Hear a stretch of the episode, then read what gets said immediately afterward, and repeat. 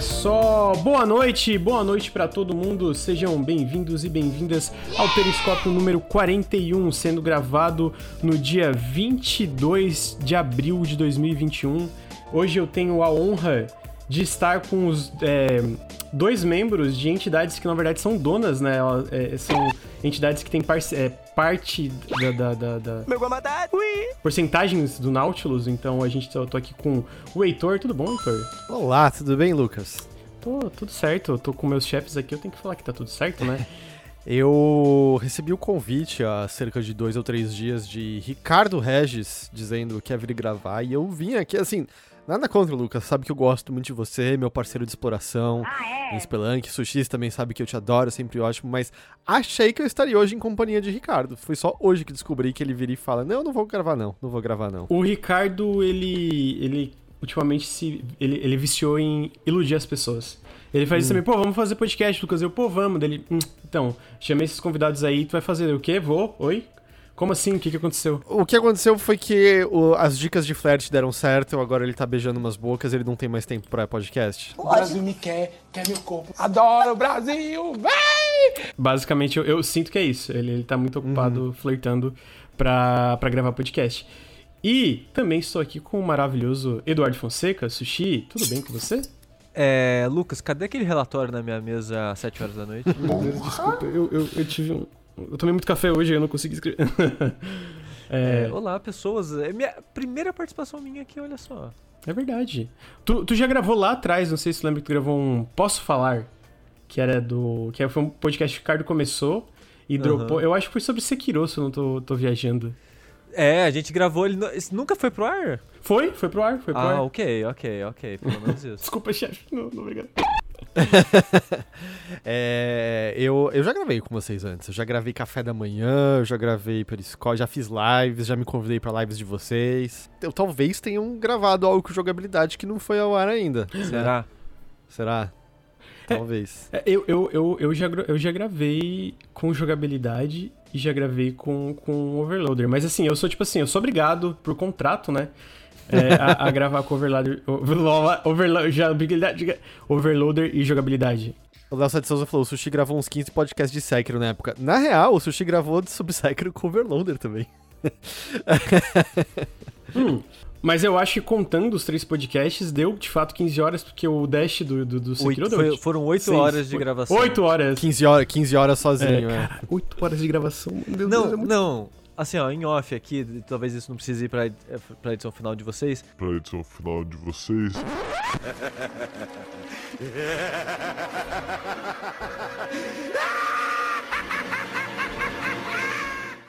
Uhum. Mas o, o André e umas pessoas aí gravaram um podcast de 12 horas. É, 12 horas de gravação. O André tá editando esse podcast, sei lá, dois meses. ah, tá. Isso, isso não saiu ainda. Não, não saiu ainda. Cheat 12 horas. Então não, nem o tema tá revelado ainda o que é. Não, o tema é The Last of Us Part 2. Isso já foi ah. falado. Mano, 12 horas dá pra jogar metade do jogo. assim, não dá não, porque o jogo tem 30 e poucas horas. Grande pra cacete. É, não, é, deu, deu, deu 30 horas pra mim pra terminar o jogo. Mas assim, não façam isso, viu, crianças? Não gravem podcasts grandes porque não dá futuros aí, não. É, é que o André gosta muito de Last of Us Part 2, né? Então ele provavelmente queria falar de absolutamente tudo possível. Sim. Eu imagino que ele deve ter lavado a alma no podcast.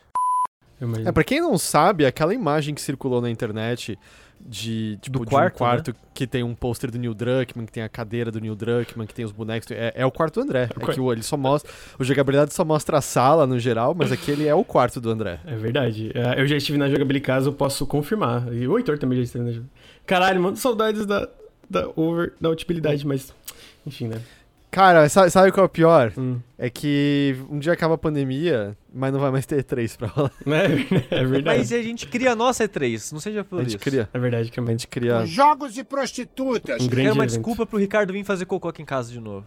Ainda, tá, ainda, é um tá, ainda tá no quadro, pra quem não sabe, tem um, um quadro do. do... Isso. O, o, Ricardo fez cocô no quadro, tá lá até hoje. até hoje. tem uma. Na Jogo de Casa tem um quadro de, de, de recadinhos, o Ricardo botou quantas vezes ele fez, né, no, no quadro. É, ele fez nove cocôs em casa, ele tava marcando e tá lá até hoje. Esperando eu, ele colocar o décimo cocô lá. Eu não julgo muito porque eu também sou bem cagão, então. Que merda, hein? É... Não, mas assim, ó, não sei se vocês já falaram isso aqui, Mas o Ricardo, ele é um. Ele. Não sei, ele não tem intestino. Ele almoça e 10 minutos depois ele caga. É muito impressionante. É, assim, é tipo, cara, o, o, é, é, entra e já vai, assim, direto, assim. Tá Mas isso não é porque ele descobriu há dois meses que ele tem intolerância à lactose? Hum. Porque, tipo, ele tava tweetando como, ah, eu achei que era normal, todo mundo comia pizza e corria pro banheiro em seguida. E ele achou que era todo mundo fazia isso o tempo todo. E aí ele descobriu, faz dois meses que ele tem intolerância, então talvez Uau. seja resultado disso. É possível. Talvez, assim, faz sentido, agora faz sentido. É, ele ainda. Bom, se bem que ele faz, faz um tempo que ele não faz tanta live aqui, né? Mas quando ele fazia lives é, é, constantemente aqui no Nautilus, ele sempre parava para fazer cocô no meio. Mas é, é, bem observado que desde que ele, ele ainda faz as lives de vez em quando e descobriu que ele tem intolerância, ele não tá indo tanto no banheiro. Pelo menos eu tenho percebido isso. Talvez tenha sido de fato intolerância. O, o Mucioli, Tengu Maru, em épocas pré-Tengu no jogabilidade, quando ele fazia live no canal próprio dele, tem um, teve um momento que eu, eu, eu sempre gostei muito assim. Uma das coisas. Eu, eu admiro muitas coisas no, no Mucioli, assim, mas uma das coisas que eu mais admiro, assim, é. A, eu sinto uma espécie de determinação muito confiante quando ele decide fazer alguma coisa, sabe? Se é hora de fazer aquilo, é hora de fazer aquilo, eu não sinto nenhuma forma de titubear, nenhuma forma de hesitação nele. Uhum. E aí ele tava, ele tava jogando, eu não lembro o que ele tava jogando, não sei se ele tava indo atrás da platina de Nier Automata, ou se era um dos jogos de dança de Persona, era alguma coisa assim. E tava até a Agnes ali, conversando e foi muito súbito. Ele não mencionou nada sobre isso antes. Ele tava jogando e de um segundo por outro ele pausou e falou: Eu vou ter que sair por um segundo. Não, foi muito certo, tipo, eu vou ter que parar agora. Ele botou o controle, saiu e foi ao banheiro.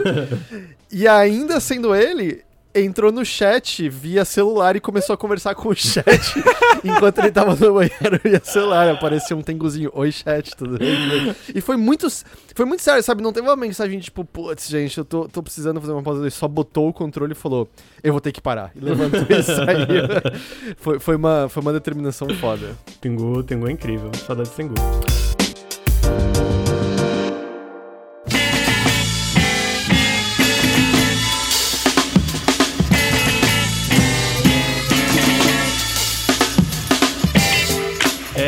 A gente começar, eu queria só dar uns recadinhos, que é que o Nautilus é financiado coletivamente, então se você curte uh, o Nautilus, é, considerem apoiar em apoia.se barra Nautilus ou picpay.me barra canal Nautilus, todo apoio faz muita diferença. Também fica o meu convite para dar um sub aqui, se você está escutando no feed aqui, vem, pode acompanhar a gente em twitch.tv barra nautiluslink. O Periscópio é gravado toda quinta-feira às 8 da noite aqui ao vivo. E o Café com Videogames toda segunda às 9 e meia da manhã, que é o nosso podcast sobre as notícias. A gente tá com essas metas diárias. Hoje a meta é 5 subs, a gente compra o Nautilus de volta do Jogabilidade e do Overloader. Então, tá, tá aí. Mas pra comprar tem que estar tá vendendo, pô. Não... Será que? Será que não tá tendo, tipo, um, uma movimentação interna? É tudo, tudo um plano maquiavélico aí. Então a gente tá com essas metinhas diárias, ajuda muito todo sub. E só também, é, é, se vocês estão escutando no feed, sigam a gente aqui em twitch.tv barra que a gente faz live todos os dias. Antes da gente entrar no podcast em si, eu queria também que o Heitor e o Sushi comentassem sobre o trabalho deles na internet e sobre o canal deles. Começando pelo Sushi, por favor, Sushi, o que, que você faz na internet, além de mandar eu fazer as coisas e mandar eu trabalhar? É, eu sou um dos membros do Jogabilidade, esse canal, site, podcast, canal na Twitch, YouTube, coisas. Se você colocar jogabilidade, a gente deu muita sorte. Se você colocar jogabilidade no qualquer coisa de, de busca, você acha a gente, o que é mágico. Pra 2021, tá certo que isso daí foi criado 10 anos atrás, você ter um nome simples de uma palavra só e conseguir encontrar, uhum. eu acho algo muito mágico. Muito foda. Mas é, eu tô lá falando de joguinhos assim como o Nautilus. O jogabilidade e o Nautilus são é, conteúdos muito próximos e semelhantes. Então, se você gostar de um, talvez, provável, você goste do outro também. O jogabilidade é tipo uma versão melhor que o Nautilus. Então, se vocês curtem, é, é só, entendeu? é, e Heitor também, eu soube que você fala de, de videogames aí pela internet. É, eu faço um trabalho muito parecido com vocês também. uh, Overloader é também um veículo sobre, sobre falar sobre videogames. A gente tem nossos podcasts semanais, uh, tudo dentro do mesmo feed chamado Mothership, Mothership com C. Há um que a gente fala do que a gente anda jogando, outro que a gente fala de notícias recentes. E, bom, como a gente tá ao vivo na Twitch agora, fica sempre o convite, twitch.tv barra overloader, é, DR no final, sem o E. Você já pode seguir lá, por exemplo, e ser notificado numa próxima, numa próxima transmissão que tiver. Inclusive, a gente transmite também gravação de um dos podcasts, aí você pode ficar ligado em relação a tudo isso. O Heitor me contou assim, Lucas, é, a gente tava. Eu não lembro quando é que tu falou isso. Que tu ia. Acho que foi numa gravação de podcast. Foi no último antes de mudar pra de manhã. Aí tu falou, ah, não, a gente vai mudar pra de manhã. Eu já fiquei assim, ó, caramba, mano, vai mudar pra segunda-feira de manhã, eu vou te matar. Ou, oh, tem sido muito legal começar a ter mudado pra É manhã. legal, assim, né? No passado eu já tinha gravado podcast de manhã. Uma época que a gente usava um estúdio lá profissional e esse era o horário quem tinha. Mas a energia é outra, cara. Eu tô muito mais energizado de manhã. E, e tem um público muito legal de manhã Tem, também. Eu tem. tava achando que a gente ia ter que meio que dar uma reconstruída. E assim, de fato, eu vejo nomes às vezes diferentes daqueles que eu tava vendo à noite. Mas tem uma galera de manhã. Acho que especialmente até em tempos de pandemia, que tá todo mundo trabalhando na frente do computador em casa e é de manhã e deixa eu só me distrair um pouquinho que seja, Uhum. sabe? E você foge pra uma, pra uma transmissão. Tem sido, tem sido muito legal. Além da sensação boa de meio-dia. Você já gravou o podcast. Uhum. Você não tá pensando que você vai gravar ainda à noite. É, é bom, é bom. Eu, eu tava pensando em fazer algo do tipo, levemente inspirado no, no Nautilus. Porque mais pra frente no podcast eu vou falar sobre isso, mas eu tô fazendo uma maratona de jogar todos os jogos da From Software, né? Em ordem de lançamento. Uhum. Só que isso vai levar, tipo, 15 mil anos, porque eu faço streaming de vez em quando, às vezes uma vez por semana no jogabilidade. E para eu conseguir arrumar tempo, porque nós somos quatro, né? A gente vai revezando os streamings. Eu pensei, pô, de manhã ninguém streama no jogabilidade. E se eu acordar de manhã, streamar umas duas horinhas que seja de manhã ali, jogando a coisa, já, já adianto, né? O, o todo o processo. Mas eu não consigo acordar cedo. Não o suficiente pra fazer isso. É, eu, eu, eu tinha muito problema com horário. Eu tinha, tipo assim, eu ainda tenho um problema em dormir, e eu acho que isso, como o Heitor apontou muito bem, uma das razões é porque eu tô tomando um café às 8 da noite. Ah, É, é, Oito da noite assim, ó, café, mas pra- cara. pra- em minha defesa, eu tô tomando um café às 8 da noite porque eu estou gravando um podcast e aí, tipo, eu já fiz um monte de coisa durante o dia. Eu falei, não, vou tomar um café, senão eu vou ficar aqui como host, tipo assim, e aí, gente, vamos, vamos falar de um jogo aí, né, pô. Não, mas, porra, sei lá, você come uma banana com aveia pra dar uma energizada. Não precisa ser o- com açaí. Não Um café, né? Não um café, Não, pô. é justo, é justo. Eu tenho que, eu tenho que mudar isso. Eu tô, eu tô, tô tomando café demais. Mas, assim, eu independentemente se eu quando eu tomo ou não, eu tenho problema com sono. Mas eu tinha muito problema em acordar cedo também, né? Meu sono era todo zoado. Eu dormia até tarde. E o que fez eu mudar a minha rotina foi que a gente, é, eu e o Ricardo pensamos, ah, vamos fazer o café com videogame de manhã. E eu comecei a me esforçar. Não, eu vou acordar nove e meia da manhã toda segunda. É, pouco mais cedo, né? Umas oito e meia. Ah, pra, pra fazer o podcast. Mano, e aí, tipo, eu meio que regulei o meu horário. Eu sempre acordo, tipo, antes das 9 horas. Todo dia agora, por causa. Nossa, inveja. É, mas assim, é um, é um processo também, né? Antes eu acordava, tipo assim, meio dia, tipo, ai, eu tenho que levantar da cama, meu Deus do céu. Ah, mas é muito bom, é eu, eu, eu, eu gostei também. O Heitor falou que da, da experiência. Eu, eu adoro gravar o, o Café com Videogame segunda de manhã. Tipo, é, é muito, uma forma muito boa de começar o dia. E como o Heitor falou, tipo, ah, podcast já está gravado, sabe? Tipo, é, é, é uma vibe muito boa. Ah, mas, falando de videogames, a gente jogou vários joguinhos aí, todo mundo jogou vários joguinhos que eu ando, eu, eu soube, né, antes da gente entrar, e eu queria começar, na verdade, por um que eu joguei, é, porque eu vi uma recomendação do Heitor no Twitter. Eu achei que ele tem uma mecânica muito peculiar, porque ele é um jogo que você joga basicamente piscando. E o nome desse jogo é Before Your Eyes. I wanna be somebody. Me 2.0 for you.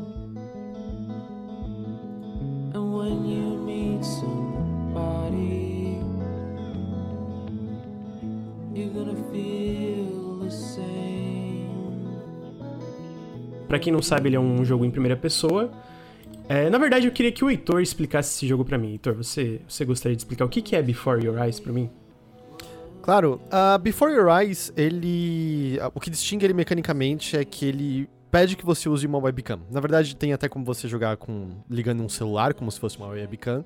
Mas ele tem um ajuste inicial quando você liga ele ali, em que ele pede pra você dar umas piscadas pra ele detectar as suas piscadelas, ver se tá tudo, se tá tudo certinho ali.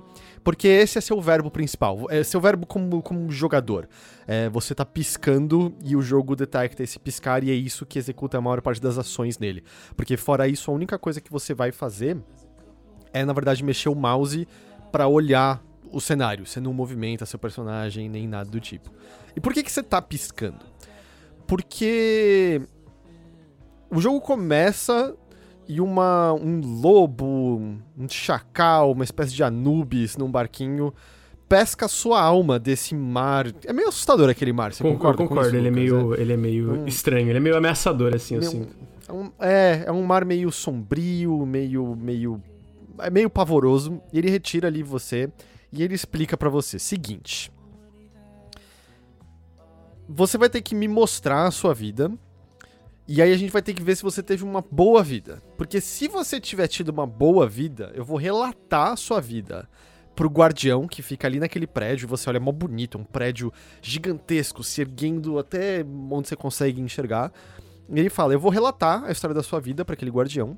E se o guardião concordar que você teve uma boa vida, ele vai abrir os portões e você vai poder seguir em frente pra seja lá o que há em frente. E o lobo, ele complementa: Eu eu tenho uma boa intuição pra esse tipo de coisa e eu pesquei você em vez de todas as outras almas que estão aqui. Que eu tenho, tenho um cheiro pra isso. Eu, eu consigo sacar quem teve boas vidas. Eu acho, eu acho que você deve ter tido uma vida incrível. E a coisa que você não consegue conversar de volta. E o que você vai poder fazer é piscar. Só que ele avisa, assim, você- quando você piscar em certos momentos, o que vai acontecer é que a sua vida que você tá revivendo ali vai avançar. Você pode tentar o quanto você quiser permanecer de volta naqueles lugares, você não tem como permanecer, você vai piscar e isso vai seguir em frente. E você nunca vai saber o quanto que sua vida vai avançar. Pode ser que ela avance alguns dias, pode ser que ela avance meses e pode ser que ela avance anos. Você nunca tem como saber. E aí você começa a reviver a vida desse, desse indivíduo. Começa bem bebezinho ainda ali. E é um jogo de você ficar presenciando essas quase vinhetas ao seu redor. Ah, os seus pais cuidando de você quando bebê. ah, os seus pais tendo alguma discussão amena de casal. Você começando a escola. Você desenvolvendo talento para tocar piano. A sua mãe te instruindo no piano. Você conhecendo uma vizinha. ah, dificuldades pelas quais você passa. Anseios pelos quais você passa. Sempre podendo ver um pedaço dessa cena, mas em algum momento que não é fixo, pode ser que às vezes seja imediato, às vezes pode demorar um tempinho, vai aparecer um metrônomo embaixo da tela. E quando esse metrônomo aparece embaixo da tela, a próxima vez que você, como pessoa jogando, piscar, o tempo vai avançar. Então você pode estar no meio de uma cena bonita com a sua mãe ah, falando algo que talvez possa ser importante. E quando eu digo possa ser importante, no sentido de, ah, você acha que é valioso ouvir aquilo, não que, é que você vai ter uma informação chave pra Avançar no jogo, nem nada. pra avançar, pra pegar o melhor final. Não é esse tipo de jogo. Ele tem uma história que ele quer contar e é isso. Pode ser que ela tá contando pra você alguma coisa, tem um momento especial e você pisca e, e já era. Você perdeu aquele momento. Cortou e você tá no próximo momento e você não tem como recuperar aquilo. Piscou e, e passou. É bem assim, tornando de maneira literal o lance de a vida passa num piscar de olhos, ou como o nome do jogo original, né, em inglês, Before Your Eyes, que é Life is short, blink, it, eh, blink and it'll pass before your eyes, né? A vida é curta, pisque e ela passará diante dos seus olhos. E ele ele brinca constantemente com essa ideia, assim, você vai piscar e você vai perder coisas. E tem como você trapacear, mas a ideia é você perder coisas. A ideia é você estar lidando com certa efemeridade e tendo essa aflição de o que, que eu vou perder? O que, que, que eu vou deixar? O que, que eu não vou ver? O que, que eu não vou conseguir ver? Porque, presumindo que você calibra direito e você não tá trapaceando, eventualmente você vai piscar. Eventualmente você vai piscar. Até uma coisa. Você jogou de uma só vez, Joguei, Lucas? foi... É, porque são umas duas horas de jogo e uma coisa que acontece é que eu no começo tava o tempo todo, cara, é, laranja Eu tá também- ligado? Ah, O a olho, abertão, abertão assim, e segurando, tal. assim, não, mentira, não cheguei a segurar com a mão, mas eu tava, tipo, com o olho bem arregalado, assim, porque eu queria ouvir, né, ter- terminar, eu não sei se chegar a terminar algumas cenas, como tu falou, eu tava, eu tava super investido e eu piscava e eu, não, não, caralho, eu, tava, eu queria saber o que que ia, o que que ia, entendeu, o que que tava sendo falado ali. E, e o que acontece, eu, eu não acho, eu não acho que é pensado no design nesse nível, mas é uma recomendação que eu faço que tentem jogar de uma vez, porque o que acontece é claro que as coisas que começam a acontecer mais pra frente são as coisas que é quando quando o negócio começa a engrenar, né? Quando o negócio começa a ficar mais interessante. Só que se você tá jogando direto desde o começo, especialmente fazendo como eu e o Lucas fizemos, de estar tá desde o começo tentando piscar muito pouco, quanto mais você avança, mais você vai querer Sim. piscar. Tinham momentos que eu não queria perder de jeito nenhum, que eu tava, meu Deus, eu tô sentindo uma coceira no meu olho. Eu preciso piscar agora, eu preciso piscar. Eu perdi momentos que eu queria muito ter visto, que eu queria ter muito visto que mais iam me dizer, e plá, eu pisquei e perdi, e de repente eu tava ali na frente. O que eu. Eu achei que foi um efeito, como eu falei, eu não tenho como afirmar com certeza que que isso foi planejado por parte de desenvolvedores, mas foi muito interessante ver isso acontecendo de ficou progressivamente mais difícil conseguir ver as cenas a- até o Uhum. fim sempre. É, eu, eu, eu, eu- a minha experiência eu acho que foi bem similar com a do Heitor. Eu acho que no final eu tava, tipo, até com o olho um pouco ardendo, sabe?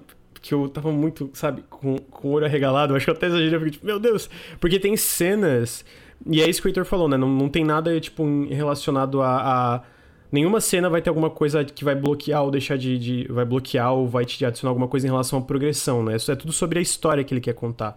Mas eu acho como. E talvez isso né, seja um pouco clichê esse ponto. Mas a forma que ele une essa, mecânica, esse verbo principal de piscar, pra como a história vai progredindo, cara, eu achei extremamente lindo, sabe? Muito emocionante. Especialmente algumas coisas que ele faz com o próprio verbo, algumas pequenas subversões que ele faz Sim. com o próprio verbo, Uhum. que, cara, me pegou de uma forma que eu não esperava. Eu lembro que eu tava. Eu acho que eu tava trabalhando num vídeo, e aí eu falei, ah, vou- parar um pouquinho que eu queria jogar alguma coisa, e eu vi que era curtinho, eu, ah, vou jogar isso aqui. É, eu terminei o jogo em prantos, cara. Eu tava soluçando de tanto chorar. Foi o meu caso. Eu sou uma pessoa já chorona, pra ser. Ah, não, eu chorei pra. Aliás, é a grande ironia aqui, né? Quando você chora, você tem que piscar menos, né? Seu olho fica hidratado direitinho. É, quando eu comecei a chorar, ficou mais fácil segurar as piscadas. Mas não, eu, eu chorei pra cacete, especialmente mais perto do final.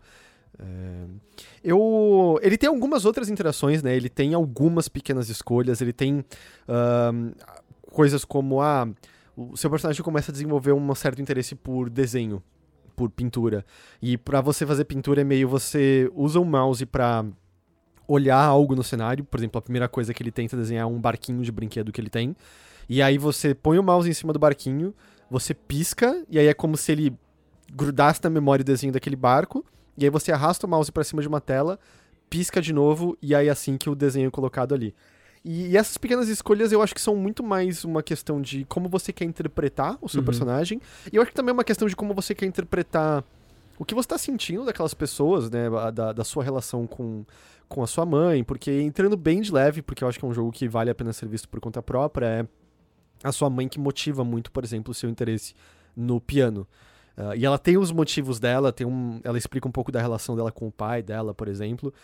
E, e como você interpreta essa motivação da mãe, se você interpreta como um incentivo, se você interpreta como pressão, é, é de fato é a sua leitura da situação e o jogo te dá um pouco de leniência em como você quer levar isso adiante. Vai permitir você ver de vez em quando algumas coisas um pouquinho diferentes, assim, numa cena, mas ele tem uma história específica que ele deseja contar. E você vai ver essa história. É, é isso. Não é um jogo de faça X escolhas e obtenha o final 1, faça X escolhas e obtenha o final 2. Não, Nunca Não é pisque e tenha o final que o seu olho caiu. Eu acho que é isso, né? Tipo, ele quer que tu conte uma. Ele quer que tu veja essa história que ele quer contar, né? Mas eu sinto que esse lance, né, da, da agência, dessas pequenas escolhas que ele te dá, eu, eu gosto muito, né? Porque eu sinto que não precisa ser essa coisa sobre final A ou final B, e, né, só deixar claro, não, não foi, não tô que tu disse isso, mas eu acho legal porque tem muitos jogos que são sobre isso, né? Sobre tu interferir na história que, e moldar o final e ter uma coisa que vai mudar significativamente o que, que tu vê lá pra frente.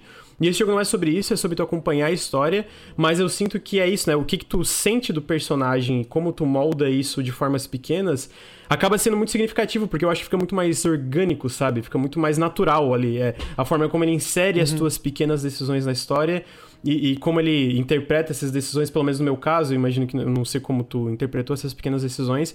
Eu acho que é, cara, é, é, é muito legal, né? São. É, são pequenas decisões, mas eu acho que as- elas são muito. Pra mim, pelo menos, elas, elas foram muito significativas em como elas foram a, a moldando o que, que tu vai vendo um pouco mais pra frente, ou como tu enxerga alguma coisa um pouco mais atrás quando tu vai avançando nesse jogo que é curto, né? Então eu, eu, eu sinto que no piscar, nessas pequenas escolhas, ele meio que acerta de uma forma, pô, pra mim, de uma forma que, que, que mexeu muito comigo, muito mesmo, assim, sabe? Tipo, meu, ok, eu, eu, eu, eu pisquei, né? Eu interpretei esse desenho dessa forma, eu interpretei uma pequena escolha dessa forma. É assim que a gente vai te mostrar no jogo agora. Pô, pegava assim e ficava, ai meu Deus, ai meu Deus, eu vou chorar. E aí foi tipo assim, foi indo, indo, indo. e no final, mano, eu tava tipo assim, caramba, mano, eu tô chorando muito, velho. Isso me, me, me afetou muito, né? Muito. E, é, e, tipo assim, eu não, não vou dar spoiler nenhum, não vou falar sobre o que acontece, mas foi tipo uma coisa. é, não é como se fosse uma coisa, meu Deus, tu sai deprimido desse jogo, entendeu? É, é, tu sai. Pra mim foi uma, uma experiência gostosa, apesar de eu ter chorado. Eu sou uma pessoa que eu gosto de chorar, eu me sinto mais leve depois, dependendo do, do choro, né? No caso, sei lá, uma, uma coisa que tu gosta. Então eu, eu, eu fiquei muito surpreso, porque eu nem sabia da existência desse jogo. E aí eu vi o tweet do Heitor, e aí eu fui. é, eu vi que tá- eu, ta- eu tinha no share, do Bruno, inclusive, né? Aí eu joguei e eu falei, não, vou comprar. Eu gostei muito, vou até vou comprar porque eu quero apoiar, né? Então eu fiquei, eu fiquei muito surpreso, basicamente, por todos os aspectos do jogo, sabe? Foi tipo, me pegou de uma forma que eu não esperava, sabe? Não esperava mesmo. Isso que você fala da, da tristeza é, é porque ele tá tá abordando um material que é um pouco triste. é, é, existe uma existe tragédia que ele aborda ali. ah, não é só sobre isso, mas existe tragédia abordada ali. Mas eu acho que a, a principal coisa que eu tirei dele no final, eu acho que foi muito muito positiva, na verdade. Porque é até uma questão de, ah, mas por que, que ele faz esse controle do, do piscar, né? Porque até existiriam maneiras de você, acho que, simular essa ideia de por quanto tempo você consegue segurar algo até, até você não aguentar mais e seguir em frente, sabe? Poderia ser uma coisa mecânica de aperte os botões nas na ordem que eles estão acontecendo e quando você errar, você não vai seguir em frente. Mas eu acho que deixaria menos orgânico e faria você poder prestar aten- menos atenção na, nas cenas ali em frente. Mas porque eu também acho que, justamente por conta dessa questão, vamos dizer, um pouco mais poética do ato de. de, de, ah, de ser muito fácil você perceber como a vida tá passando rápido quando você não para pra prestar atenção nela, ou talvez quando você começa a ter o seu olhar muito voltado só no porvir. Só quando você tá com o olhar voltado na, na- nas suas ambições, quando você tá com o olhar voltado no próximo objetivo, no que vai acontecer no dia tal, mas não no que tá acontecendo exatamente aqui, agora, ao seu redor. E, e como é fácil isso criar a ilusão de que as pequenas coisas, a- as coisas meio mundanas que estão acontecendo todos os dias, como se elas fossem um, um intervalo até alguma coisa grande. E, e a bem na verdade é que a gente sabe que não, a vida na verdade é só composta desses, desses vários intervalos. E eu acho que o jogo tá ali pra justamente te lembrar como esses, essas pequenas coisas, porque é isso, todas as cenas que você vai ver são extremamente simples. São a vida de uma pessoa meio que extremamente normal. Mas é a, é a questão de você aproximar a lente o suficiente. É a questão de você chegar ali perto o suficiente de qualquer um único indivíduo e ver que se você olhar perto o suficiente, você vai ver uma riqueza Uhum. sem igual. Meio que todo mundo de perto o suficiente é meio incrível.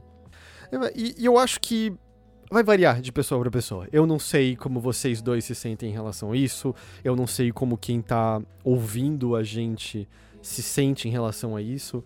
Mas o jogo também acaba tocando muito assim na questão de o que é uma vida que teve valor, o que é uma vida que foi importante, o que é ter vivido uma vida que valeu a pena.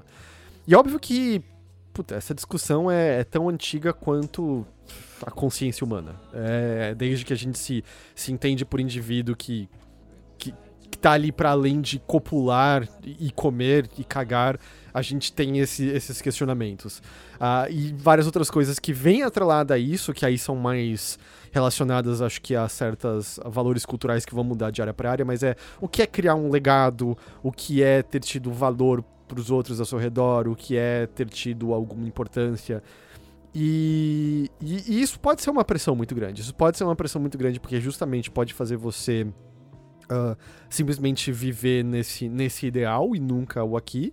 E também pode cri- criar uma enorme frustração, porque as pessoas que vão alcançar esse status, se é que esse status existe exatamente de maneira tão concreta assim, ah, são mínimas. São mínimas, mínimas, mínimas. E, e mesmo quem é lembrado é realmente lembrado. A gente não conheceu de verdade essas pessoas que são lembradas. Enfim, tem, tem muitas outras coisas emboladas nisso, mas é muito fácil você ser absolut, absolutamente alvejado por frustração eterna, porque várias das portas que poderiam te levar a esse suposto ideal objetivo que você colocou como sendo aquilo que traria valor para sua vida, nunca aparecerem na sua frente, por uma série de fatores, de cara, você nasceu num lugar no qual isso não é possível, ah, você não teve sorte, ah, na, na, verdade, na maior parte das vezes acaba sendo sorte mesmo, no fim das contas, mas a, a sei lá, a oportunidade apareceu na, na hora errada, no, no momento errado. E, e, eu acho que a gente vive em tempos nos quais é mais fácil ainda sentir a pressão disso, nos quais meio que tudo é uma competição bizarra, assim, da foto que o seu amigo posta no Instagram da viagem incrível que ele tá fazendo, que você nunca teve grana para fazer, até toda a cultura de pessoas que parecem até, até uma cultura que parece ter uma métrica exata de sucesso ou de fracasso, tem esse número maior aqui e você é melhor do que o outro. Receba esse negócio aqui e você é melhor do que o outro. Estude nesse lugar aqui e você é melhor do que o outro. Eu acho que a gente tem tantas e tantas armadilhas que para dizerem pra gente o tempo todo de Bom, a minha vida é totalmente sem importância. Uhum. Uau, a minha vida foi um desperdício. Ou eu já não aproveitei o tempo que eu tinha para fazer tais coisas, né? Ainda mais com essas porcarias motivacionais de uhum. Tenha seu primeiro milhão com 25 é. anos e, e coisas assim. Eu, eu sinto que a gente tem um monte de armadilhas para dizerem pra gente o tempo todo o que, que é a sua vida, cara. Que, qual é o valor, qual é a importância que você tem. E óbvio que há importância, uhum. óbvio que há valor. Porque todas essas coisas, no fim, talvez sejam as mais sem importâncias. E as coisas realmente mais impactantes e valiosas estão justamente naquilo que eu descrevi como esses intervalos. É, é, é, são as suas pequenas relações com as pessoas próximas, é esse dia a dia. E eu acho que esse jogo resgata tudo isso, mostra por que isso é valioso e importante, ao mesmo tempo que te lembra o tempo todo. Mas, cara, é breve. Uhum. E pode ser muito breve. Então, olha com cuidado, porque você vai piscar e pff, vai ter ido embora. E, e por isso, lá, como é algo que eu sei lá, que me pega, que eu valorizo muito, que, que me causa anseios, que, que me causa é, ansiedade. Uh, eu acho que a maneira como ele aborda, e como eu falei, eu acho que termina de maneira muito positiva, foi muito bom para mim. Muito, muito, muito bom para mim. Uh, enfim, não sei, eu saí rambling. Lucas, eu, você concorda? Eu, você eu acho que foi lindo o que o Heitor falou. Não sei se concorda, eu tô, caralho, tô tipo, porra, que homem. Né? Nossa, mas eu, eu concordo, eu concordo com absolutamente tudo que tu falou. Eu acho que é, sobre, sobre esse lance de como a gente vive num, num, contexto que é isso, né? Tudo é competição, tudo é tipo assim, caralho, mano, o que, que eu tô fazendo de errado, né? Tudo, nada que eu tô fazendo aqui tem valor, então. E eu acho como esse jogo é, aborda isso, cara, é, é, é, é incrível e, e é uma mensagem positiva. Eu tava. Quando eu joguei ele, eu tava meio pra baixo, inclusive. Eu tava meio assim, putz, mano, tô meio pra baixo. E. Mano, eu saí dele sem sacanagem. Eu acho que eu, eu acho que eu joguei ele segunda. Eu tô mais leve desde segunda-feira. Assim. Como tu falou, né? Isso vai afetar, isso muda muito de pessoa para pessoa. Não sei como vai ser a experiência das outras pessoas, mas eu saí do jogo mais leve, mano. Eu saí do jogo, tipo, mais tranquilo e, e eu acho exatamente pela, pela forma que ele lida com isso, né? Tem uma parte específica que eu não vou citar, que é, tipo, numa, numa virada da história, que é o que uma personagem uhum. fala é, sobre esse lance de vida e como as pessoas se enxergam, etc. Que eu fiquei, porra, que, que legal, que. que tá acontecendo nesse jogo, né? Então eu, eu fico até um pouco frustrado porque eu não, não, quero dar spoiler, eu acho que é o tipo de jogo, pelo menos para mim foi isso, né? Eu fui sem entender, fora a premissa básica que o Heitor falou, fui sem entender o que, que era o jogo e foi, porra, muito foda. Então não quero dar spoilers, mas é basicamente. Eu, eu, eu nem tenho muito mais para complementar para além do que o Heitor disse, porque eu acho que o Heitor é, encapsulou bem o que eu senti com, com Before Your Eyes, né? Então. É, ah, perdão, eu não queria te Não, mas o que, que eu ia falar? Assim. Basicamente o que eu ia falar, pô, tu falou bem mais, eu só ia citar essa parte do, da personagem que ela fala uma coisa, né? Que eu acho que encapsula bem esse lance de, de, de, o que, que a gente vê como valioso ou deixa de ver como valioso. A gente vê, assim, do nosso ângulo, tipo, ah, cara, o que eu tô fazendo não, não é valioso, não importa para ninguém. E vem outra pessoa e fala, cara, não, na real, isso aqui pelo menos a minha visão de outra pessoa de fora, de como eu me sinto em relação. Na verdade, não, não é nada disso, né? A gente perde a percepção um pouco das coisas, perde o que, que importa ou não. Por isso que tu falou, né? A gente sempre tá vendo essas ambições pra frente, a gente sempre tá vendo aquela meta, né? E não tá vendo o que tá acontecendo nesses intervalos. Então, é, eu, eu, eu sinto que esse jogo é muito legal. Eu não esperava. E, mano, eu recomendo demais. Demais, assim, do que, que é possível recomendar esse lance de, né, de valor. Que é uma coisa que eu quero citar nesse podcast também sobre o lance de valor. Esse jogo é barato, ele tem um. É, tem um valor bem de boa, é 20 reais, se eu não me engano, que ele tá no Steam. E é- se eu não me engano, ele só saiu pra PC. Tu sabe se ele saiu pra outra plataforma, Heitor? Eu acho que ele é Acho que é só, PC. né? Eu acho que ele Até é só porque PC. tem isso, né? Eu acho que dá pra tu jogar sem a webcam. Eu acho que tem uma opção no jogo, porque pelo que eu tô lembrando agora, existe uma opção, mas o jogo fala, cara, é com a webcam. Esse jogo foi feito pra se jogar com uma coisa detectando quando tu pisca, né? Eu, eu acho que na, na opção lá que tem, se não me engano, fora, sem ser com a webcam, é tipo, deve ser alguma coisa meio que automática, ou que talvez faça com algum comando, mas não, não tem o mesmo, pra mim, eu imagino que não teria o mesmo impacto, né? É, quando você liga, ele mesmo fala: olha, dá pra você jogar sem a câmera e. É uma possibilidade, acho que até por questões de acessibilidade tá ali no jogo, mas é, eu acho que é. É parte do negócio você não ver todas as cenas completas, é parte do negócio você perder algumas coisas. E tudo bem, sabe? Você não vai, você não vai pegar tudo, tudo, tudo.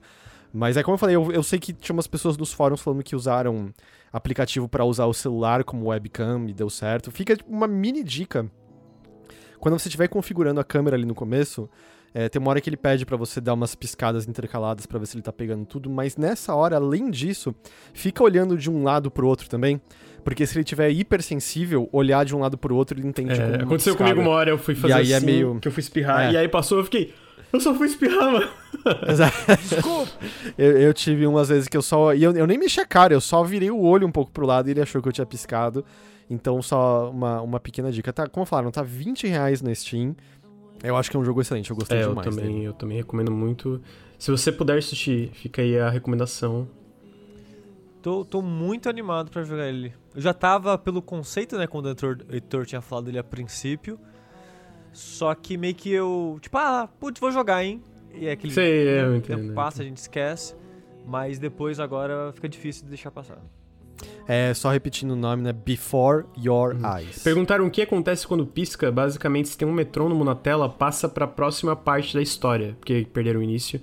É basicamente isso. Então, é, é o que o Heitor falou um pouco de, cara, pisque e a sua vida vai passar, é, enfim, pela... Esqueci como é que é o, o negócio lá, mas dá pra entender. Diante, Diante dos, dos seus, seus olhos, olhos. Exatamente, deu um, deu um branco porque. Meu Deus.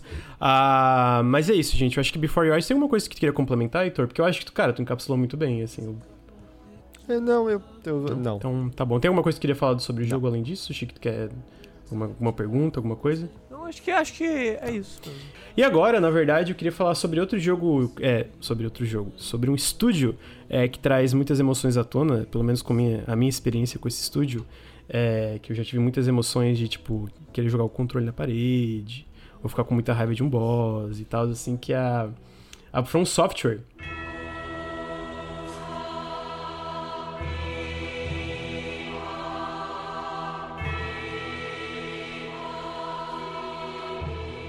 Que é o, o Sushi tá nessa. Oi? É, software de onde?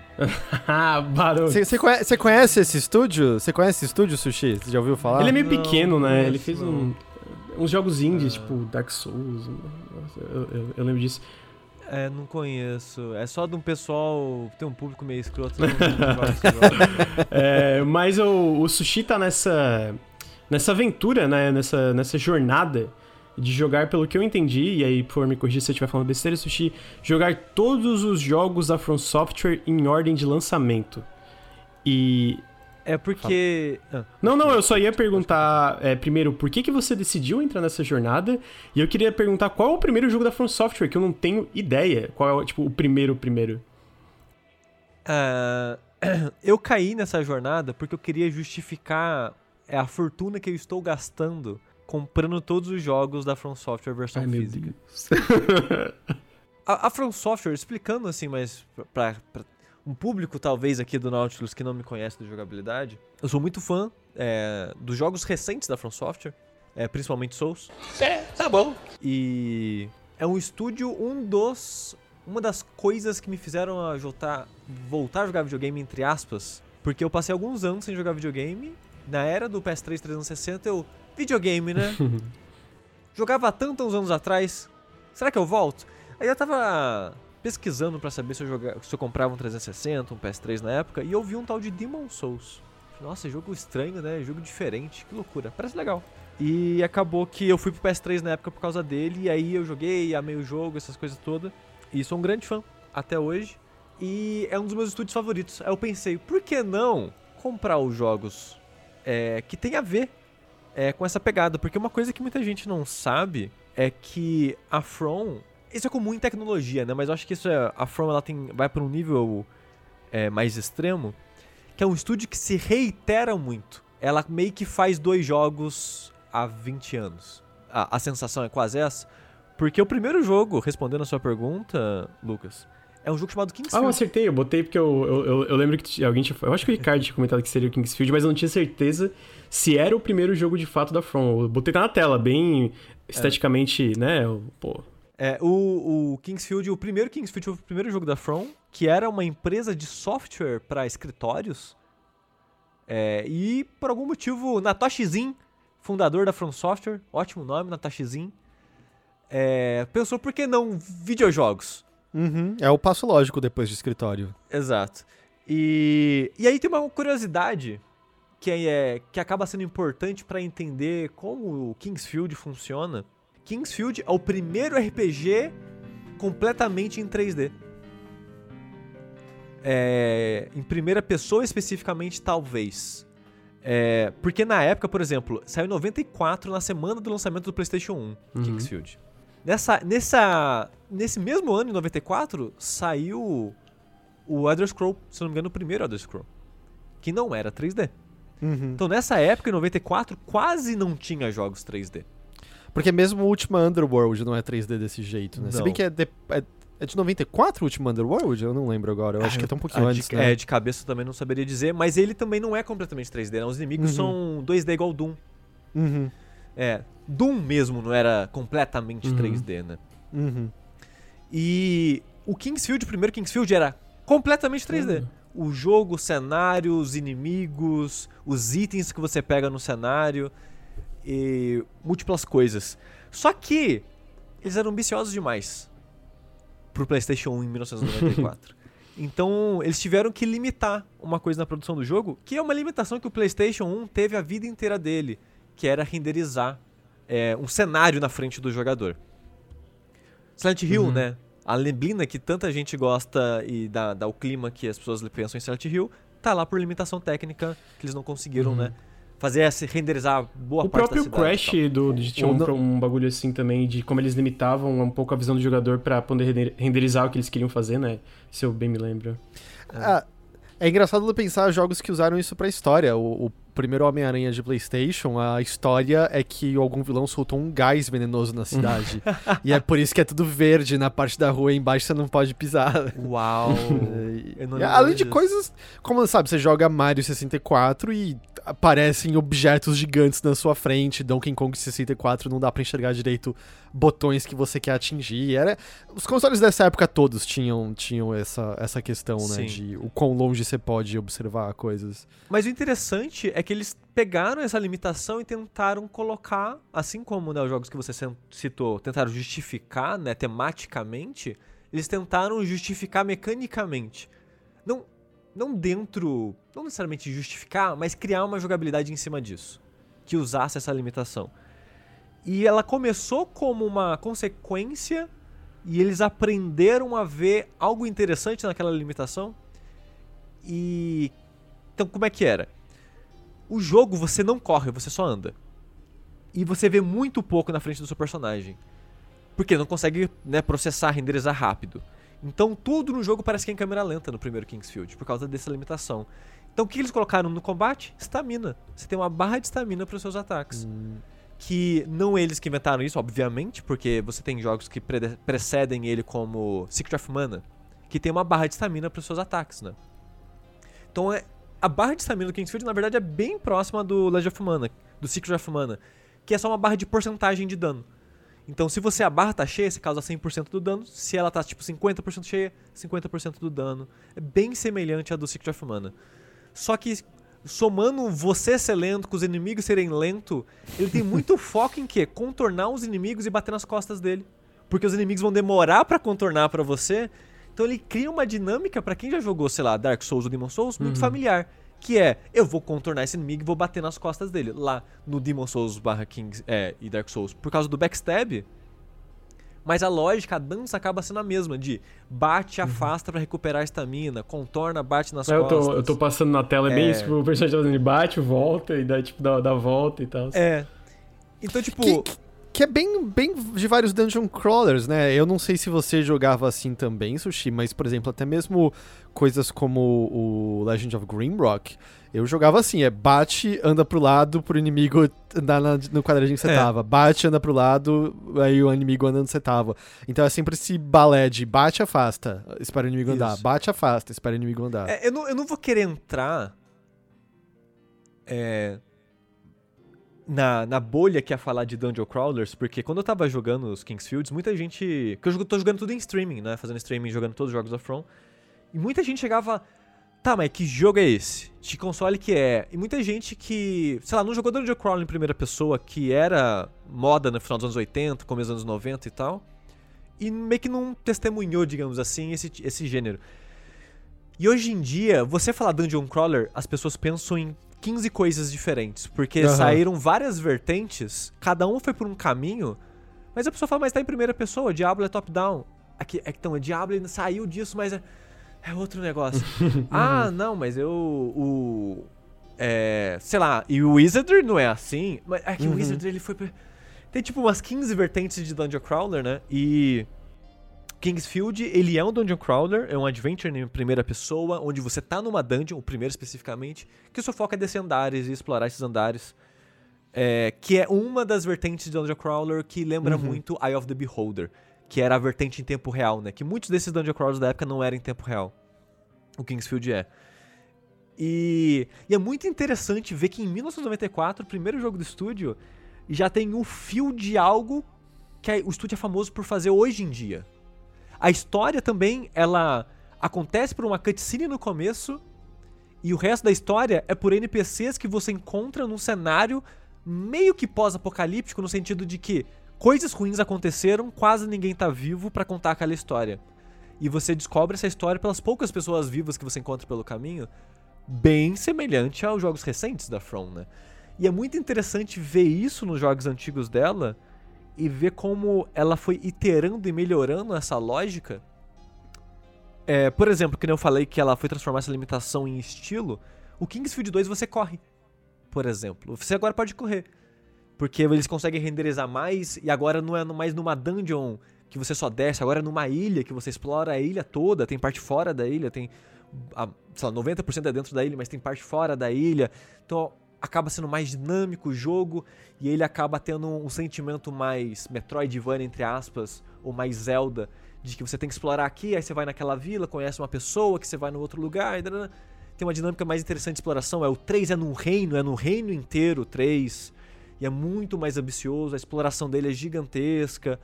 É, Sobre isso, Sushi, assim, é, uma vez que você. Sei lá, se você desvenda mais os acontecimentos do jogo, tá? Ele tem alguma trama, um mundo interessante ou é só uma desculpa pra você fazer alguma coisa? Então, não, eu não acho que o mundo seja interessante o suficiente pra justificar. Uhum. Uhum. ou até mesmo pra preencher, assim. O, eu, pra mim, que eu gosto muito de Dungeon Crawler. É, eu gosto muito de exploração em, video, em videogame, assim, no geral. Eu amo é, Metroidvania por isso. Eu- um dos motivos que eu gosto tanto, né, de Souls, é que os bons Souls têm mundos interessantes pra você explorar mesmo, andar, achar áreas secretas, encontrar segredos no jogo e coisas do tipo. Eu gosto muito disso.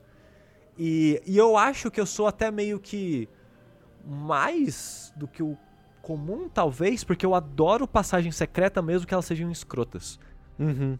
Mas, é. Sim, eu joguei o primeiro, eu adoro o primeiro, acho muito bom aquele jogo. Você não jogou 2? Não joguei o dois. Putz, se você gostou do 1, um, você tem que jogar o 2, Heitor, porque o 2 é, é o salto do, do Kingsfield. Que o, o primeiro Green Rock, ele é numa dungeon que você vai descendo Uhum. os andares, e o segundo é numa ilha, exploração aberta, com múltiplas Ah, dungeons e tal, e é muito não tinha a menor ideia. 2. Eu achei que era tipo descer uma dungeon de novo, dois. eu não tinha Não, menor e o ideia. tipo 2 tem um mapinha que você preenche ele com not- anotações. Então, sério, desculpa ser na tangente aqui, gente. É que eu amo o Legend of Green Rock e vou vender ele um pouquinho. O Legend of Green Rock, você tem muitos puzzles. Ele é muito focado em puzzle, né? Em muitos momentos. E você pode abrir o mapa. O mapa ele vai preenchendo conforme você explora, né? Então ele só tem o que você sabe. Você pode clicar no mapa e anotar coisas no mapa. Então você vai achar Hum. porta, sec- é, é, porta trancada que você não vai conseguir abrir de cara, é puzzle que você não vai entender, placas com idiomas que você não sabe ler, que você só vai aprender com mais contexto e tal. Tem muita coisa pra reexplorar no, no Green Rock, mas a parada que eu queria comparar é no Legend of Green Rock tem muita parede secreta, né, Heitor? E Sim, você- às vo- vezes até você tem que olhar qual é a pedrinha que você tem que apertar ali pra abrir a porta ou coisas assim. Isso. é E muito fácil passar. chato? Não, é muito legal, até porque volta e meia, assim, se você achar, melhor pra você. Sim. Se você não achar, normalmente não é caminho crítico, Sim. normalmente, pelo menos. Então eu acho de boa. É, no, no Green Rock 1 eu acho que tem uma única passagem, passagem secreta que é, é obrigatória e o jogo dá- te dá dicas, né, pra você achar ela, mas a maioria é opcional. Mas eu tô perguntando isso porque tem muita gente que não gosta disso, do Green Rock ter isso de nossa, eu tenho que andar olhando na parede pra ver se eu vou ver uma pedrinha solta, pra clicar na pedrinha, pra ter uma passagem secreta, pra talvez ter algo que vai encaixar na build que eu tô fazendo, porque é um RPG, blá blá blá. E Kingsfield tem muita parede secreta. então, eu até falo com o simulador de, arra- de esfregar a cara na parede, porque eu tô sempre andando, olhando e clicando, é, apertando X, interagindo com a parede pra ver se eu acho uma passagem secreta. E quem É chega... batendo nela mesmo. É. E quem vê, quem chega no streaming comigo fazendo isso, fala: Caraca, que jogo insuportável. Você tem que ficar fazendo isso, de ficar arrastando a cara na parede. Não, é que eu gosto de achar passagem secreta, mesmo que eu não vá usar o que eu encontro. Eu, eu tenho uma satisfação de encontrar coisas escondidas no jogo, assim, de sentir que eu tô quebrando o jogo de alguma forma. E eu gosto muito disso nos Kingsfields. O- A sensação de exploração pra mim é muito satisfatória que eles dão. E o combate pra época eu acho que funciona muito bem. Porque eu acho que combate em primeira pessoa não funciona. No geral, assim, pouquíssimos jogos é, funcionam. E quando funciona, tipo, é, é ok. Não é tipo nenhum wow, caralho, que combate foda, sabe? Você não vai achar um Devil May Cry em primeira pessoa em sensação de satisfação no combate, sabe? E pra 94, 95, 96, que é Kingsfield 1, 2, 3, é, eu acho que eles têm uma dinâmica de combate muito legal pra um jogo em primeira pessoa pra época. Então, ele foi meio que um sucesso cult e poucas pessoas jogaram e quem normalmente quem jogava na época gostava bastante. Ele ainda tem aquele aspecto meio solitário, claustrofóbico, tenso, um terror sem ser terror de Souls assim nos Kingsfield. Então, por, por esses motivos assim, eu acho bem interessante tá jogando esses jogos antigos da From e conhecer esse legado dos jogos antigos dela que vem até pra hoje. É, principalmente quando você vai pro Shadow Tower, que é um dos jogos aí do, do começo da vida da, da empresa como desenvolvedora de jogos também. Que esse, eu até brinquei num vértice, eu vou brincar aqui com vocês agora. Eu vou, eu vou citar, citar aqui alguns elementos do jogo, vocês é, me digam depois, não precisam me interromper, me, me digam depois qual o gênero ou subgênero você acha que esse jogo faz parte. Ok. Vamos lá. O jogo ele é Dark Fantasy. Ele tem uma barra de estamina. Ele tem um botão para segurar escudo, foco em contor- contornar é, inimigos. Ele tem história obtusa contada por NPCs e documentos que você encontra pelo mundo. Ele não tem um sistema de level tradicional, você não tem level. O que você tem é você vai achando ao longo do jogo frascos de alma que você pode usar para comprar atributos específicos como mais vida ou mais estamina, estamina encher mais rápido, é, dano mágico, defesa e coisas do tipo. É, que mais? Você tem um último chefe anticlimático que é mais temático do que combate. é... E muitas outras coisas que eu não consigo lembrar agora de cabeça. Essa é fácil. É The Adventures of Cookie and Cream. Exatamente, você está. Eu tava certo. pensando no jogo de plataforma do Toy Story de PS1, me lembra bastante ele. É. tipo, você joga Shadow Tower hoje em dia, você fica, caralho, Demon. É Demon Souls, cara. O Demon Souls, ele era um remake quase de, de, de Shadow Tower, porque outra coisa que eu não citei. O Demon Souls, ele tem cinco áreas, era pra ser seis, né? E a sexta eles não fizeram, porque, né, tempo de desenvolvimento e tal. O Shadow Tower é meio que como se fosse uma torre que tem portas dimensionais que te conecta aos outros reinos do mundo dos demônios. São seis reinos, igual seria Demon Souls, que seu objetivo é chegar no final do reino para matar o demônio, o chefe da região. E tipo, a maneira que você se navega pelo mundo são meio que como se fossem umas lápides de teletransporte, igual o Demon Nossa, Souls. realmente. Tipo, tem muito foco em você encontrar ferreiros e reparar as armas. Caralho, é muito Demon Souls, cara. Tudo na porra daquele- O seu item de cura é, ma- é matinho. E, caralho, nossa senhora, pelo amor de Deus, sabe? Ó, tem, tem aquilo que dizem, né? Que, sei lá, por exemplo, autores têm uma só ideia que eles escrevem várias vezes a vida toda, É. só mudando um pouco. É, mei- é meio isso, assim. Então, a From tipo- tem essa ideia e eles foram refazendo e mudando. É, a From, então, a From ela faz Kingsfield e ela faz Armored Core, porque um dos Uhum. primeiros jogos dela foi Armored Core, que é um jogo de mecha, e é a maior série dela. Ou ela tem tipo 16 Armored Core, é, sem contar outros jogos de mecha, como ela tem o Gundam Unicorn, ela tem três jogos é, em parceria com a Banpresto, que ela fez com vários mechas licenciados, que dá a marca Banpresto. Ela tem, tipo, muitos outros jogos de mecha, sei lá, é, Murakumo, ela tem Metal of Chaos, tem muitos jogos de mecha. Ela já fez jogo de mecha com a Capcom, aquele Steel Battalion de Kinect pra 360. Então, tipo, É, era, era dela aquele lá? Do... o, o de Kinect que é. Ah, Pô, não sabia. Aquele é O um Tog, o desastre. Tog é da Sim. From. O Tog, o Tog. O É. TOG é da From, o Hack and Slash 360, de É, Xbox original Eu quis da jogar From, esse sim. jogo.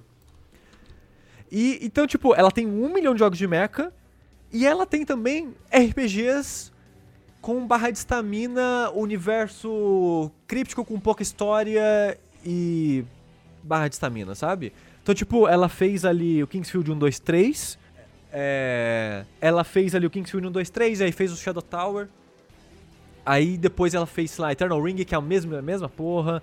Aí ela voltou pra Kingsfield 4, pra o Shadow Tower Abyss. Mas ela também fez outros RPGs, só que em terceira pessoa, que é o Eternal Kingdom, de, de PS2. Que é Souls. É um RPG em terceira pessoa com combate com foco em estamina, com lock-on no inimigo e a exploração semelhante, sabe?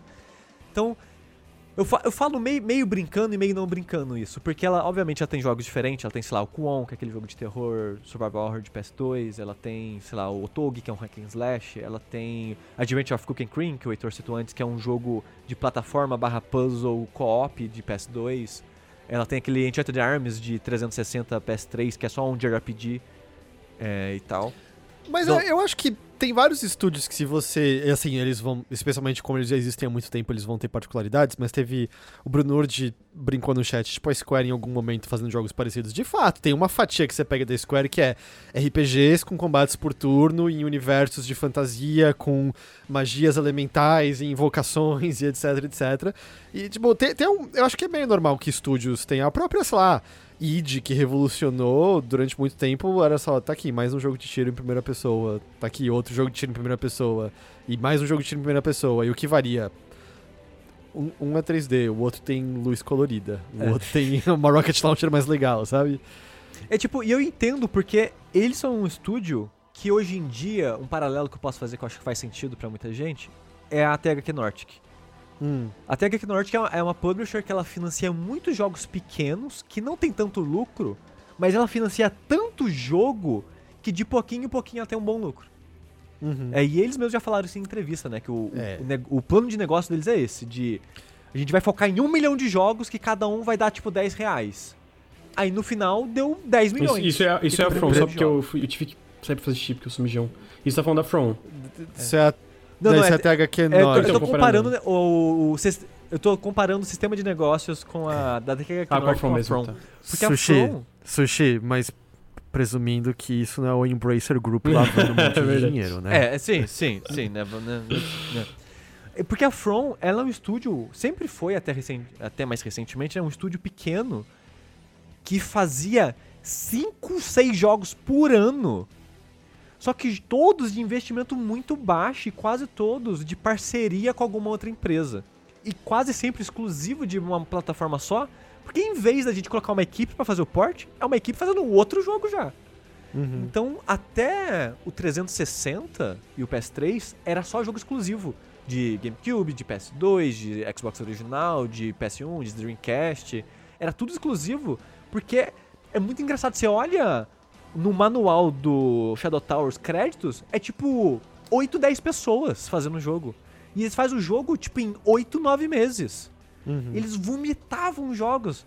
Então eu acho que é por causa disso que era tanto tanta interação, é tanto interativo, né? Tipo, corre, próximo jogo, corre aí. Ah, já tem a engine ali do Kingsfield? Beleza, manda um próximo disso aqui e vai, sabe? Põe um robô agora, faz um É. robô, vai. E, e por isso que eles fizeram tipo o Econite, que é um proto walking simulator. é- Ele é um jogo em primeira pessoa de exploração, só que sem combate. Puzzles a la Resident Evil, só que sem combate. Então ele acaba sendo basicamente um walking simulator de puzzles assim, que é bem interessante pra época, tipo 97, 98 que ele saiu. Você tá me dizendo que ele é o jogo que veio antes do The Witness.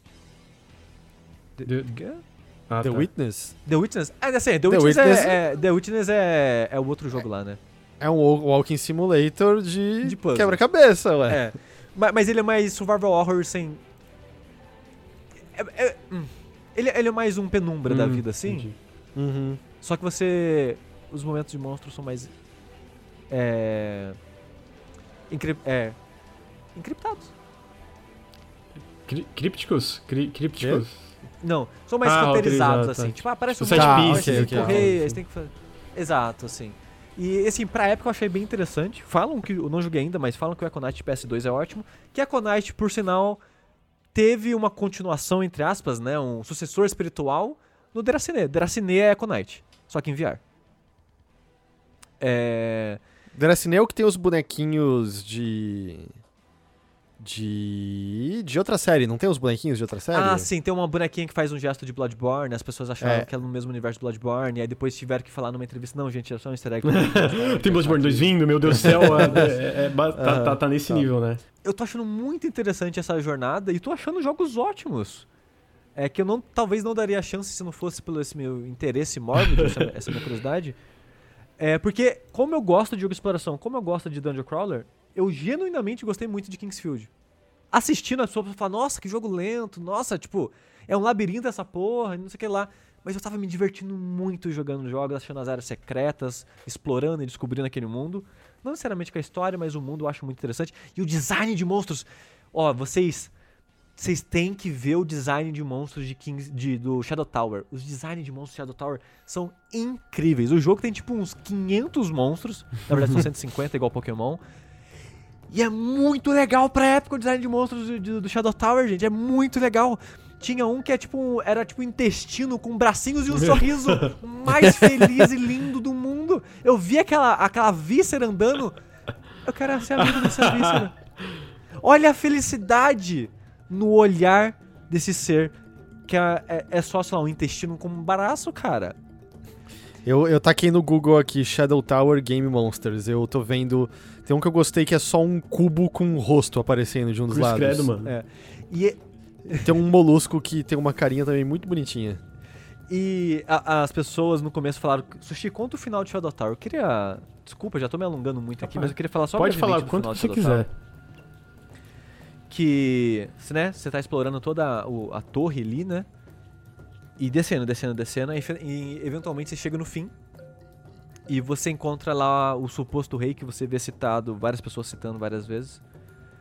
E você. É só um cavaleiro. É só um cavaleiro de armadura fechada, com a espadona gigante anime na mão. E você tá lá lutando com ele, você derrota ele. Ele fala: Ah, você luta bem. Você merece ver minha verdadeira forma. O cara explode a armadura com o Ki e é um lagarto. Aí o cara vira um lagarto bípede com a espada gigante na mão, assim. Que eu confesso que eu achei muito bonito aquele lagarto pra PS1 em 98. Aí você derro- e você tá enfrentando ele meio que no corredorzão gigante assim, que o teto é como se fosse uma pintura da Capela Sistina assim, uma parada, uma visão meio religiosa assim. É bem bonito pra PS1 e tal a textura. Aí você mata o chefe e é isso. E você tá preso no corredor infinito. É, tá bom. E eu fiquei tipo, andava pra um lado, andava pro outro. Eu, caralho, será que tem uma passagem secreta? Porque você não vê fim pra nenhum dos dois lados do corredor. Aí eu, caralho. Aí o chat tava, Sushi, pode falar? Pode falar? E eu, beleza, eu tô há 5 minutos aqui, pode falar. É só você andar. Um dos dois lados é o certo. Anda 10 minutos aí, se você não achar, você anda 10 minutos na Caralho, direção vai do se- outro. E é isso! Eu fiquei tipo uns 30 minutos andando no corredor sem fim até achar o último chefe de verdade do jogo. Bem louco. Quem teve essa ideia, cara? Pelo Não, amor de Deus! Na época, se você não tem acesso a um guia, aí você fica, mas. Que porra é essa? Porque 10 minutos é tempo suficiente pra você achar. Mano, bugou e é, É. infinito esse corredor. Caralho, mano. Imagina na E- época, né? Tu e um maravilhoso-. Caralho, será que o meu jogo estragou? Desculpa, E- assistir de mim. E assim, a- o- o- ele- eles eles estavam eles pediram demais dos jogadores, eu acho, porque a pista era, se você olhasse pro desenho no teto, que eu falei que era meio que como se fosse uma, uma capela, você vê que tem tipo meio que a- aquele desenho lá de, do, do Adão e o Deus tocando o dedinho, assim. Uhum. Tem, tinha no desenho meio que, sei lá, um anjo, um- alguém meio que apontando. A ideia era você olhar o desenho e seguir pra onde tá apontando. Estou de brincadeira. Claro. Aí, sei lá, em. Se você, você no, do, do, do centro ali onde você enfrentou o, o, o lagarto, sei lá, é 30 segundos andando, sabe? Só que eu fui andando 20 minutos pro outro lado. Mas aí. É, o último chefe é igual ao do Demon Souls. É só um blob gigante que não faz nada. E, mas qual, qual, qual é a E- razão narrativa pra ser um blob gigante? Tem, tem uma, uma razão interessante ou também é nessa. ah, eu acho que eu acho que era a gan... igual o Demon Souls é tipo a ganância do poder que você queria te transformando Ah, naquilo, porque né, o Demon Souls é isso, né? O cara queria as almas, blá, blá, blá, fez o pacto com o Old One, virou aquele blob lá, blá blá blá. É, e é, e é isso. Acabou! Blá, blá, blá, blá, blá. É, então eu tô, eu, tô na, eu tô nessa jornada aí, eu joguei. Eu acho que o Shadow Tower. Eu joguei até o Echo Knight, que eu acho que é o sexto jogo da From, e ela tem 60 e Meu tantos Deus, jogos. Por que tu tá fazendo isso, cara? Ah, porque eu, eu. É, isso que eu escolhi pra minha vida, né? Mas... é legal que você consegue ver essa progressão muito clara de um pro outro. Sim. É, é, é assim, eu tô, eu tô achando. Eu tô, é que. Eu tô, não tô achando ruim esse processo porque eu tenho muita curiosidade de entender a origem de coisas nos jogos. Então, É, tipo, eu acho que além disso, você tá falando que você tá gostando, sabe? Não tá sendo um parto fazer É. isso. E. Porque, tipo, eu tenho muita curiosidade de. De onde veio o primeiro dash? Porque dash é algo. É um verbo nos jogos hoje em dia, né?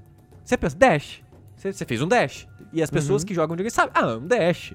É, mas de onde que veio isso? Qual foi o primeiro jogo que implementou isso? Será que ele deu certo? Será que não deu certo? Será que o primeiro jogo já usou? Porque a gente pensa muito em Mega Man X, mas obviamente ele não foi o primeiro jogo. Não pode é, ter sido não, o tem, primeiro não jogo. tem que ter tido um dash antes É. disso, com certeza. Pulo duplo é algo vital nos videogames de plataforma hoje em dia. Todo bom jogo de plataforma tem um pulo duplo. E de onde que veio? Aí eu descobri, eu não lembro mais o nome do jogo, eu não sei se foi o primeiro, mas é o primeiro que as pessoas têm recordação. Tem um jogo de plataforma, aquele jogo de plataforma mais amiga, assim, que não é, um jogo, não é aquele jogo linear, né? Que são mais cenários grandes, labirínticos, é, de exploração 2D, que ele tinha um pulo duplo, só que por bug. Se você meio que Ah. esmagasse o pulo, ou pulasse muito perto de um inimigo ou parede, você conseguia emendar pulos. Então você conseguia pulo duplo, pulo triplo. E esse é o primeiro jogo que tem, Que isso? que eu tinha encontrado pelo menos, que se sabe que tem um Gente, tem pulo umas duplo. propaganda muito estranha no YouTube, por isso que é. Desculpa, é que eu tava. Perdão de cortar, é porque eu tava olhando a tela e do nada apareceu um bebê na tela. O que, que que tá acontecendo? Perdão se eu tava falando do duplo. É, não, mas eu tô tipo, eu tenho curiosidade dessas coisas, por exemplo, sabe? Uhum.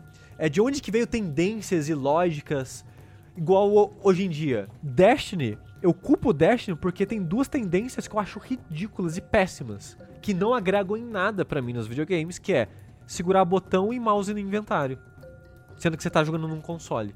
Uhum. É, eu não entendo porque a galera. e muito jogo tem usado esse tipo de, de menu e é bizarro. É, tipo, no, no console não faz sentido, gente, pelo amor de Deus. Só usa porque Destiny usou essa porra. É o único motivo que eu vejo. E, de, e menu clean, tudo quadrado, feio, sem graça, do Destiny.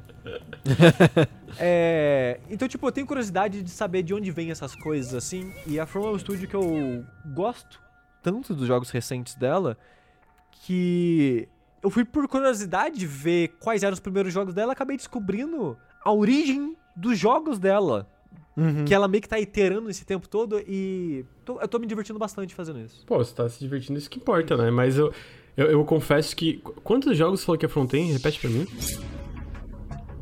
É, acho que são 60, né? 63, Cacete, 65, é uma muito parada assim. videogame, mano. Sendo que, sendo que, desculpa, eu caí nos buracos, né? Na, isso na wiki deles, na wiki deles não tem todos os jogos da From. tem alguns jogos que não estão lá.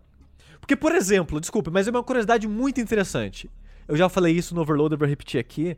A From, ela vendeu uma engine para as pessoas Uhum. que é- chama Sword of Moonlight, que foi a primeira coisa que eles fizeram de software é, pro público, né, pra PC. Que é uma engine de Kingsfield, que ela vem o remake do Kingsfield 1 feito na engine, e quando você compra esse software, você ganha os direitos de vender os jogos desenvolvidos nesse software. É muito Caralho. louco. Hoje em dia é muito impensável isso, né? Eu você vou paga- repetir o que eu falei. O Sushi tinha que fazer um jogo nessa engine.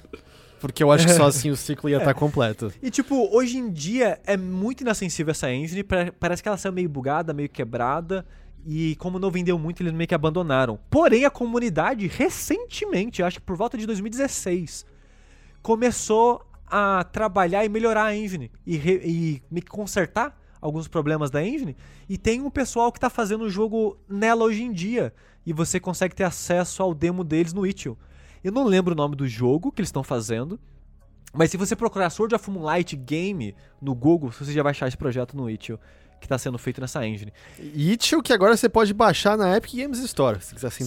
centralizar É. tudo. É, ou a partir de hoje, ia ter um app Uau! na Epic Games Store do Itch.io e se você comprar coisas dentro do app do Itch.io, a Epic não pega uma fatia da- do lucro, fica só lá É. no Itch.io e no desenvolvedor. E, e outra coisa que eu acho, só queria falar que é, é uma engine e não é uma tipo uma ferramenta meio, sei lá, Mario Maker, porque você tem um modelo dos personagens lá e você pode criar novos personagens, pode alterar os modelos, pode mexer na programação do mundo. É realmente uma engine, é tipo Dreams assim, sabe?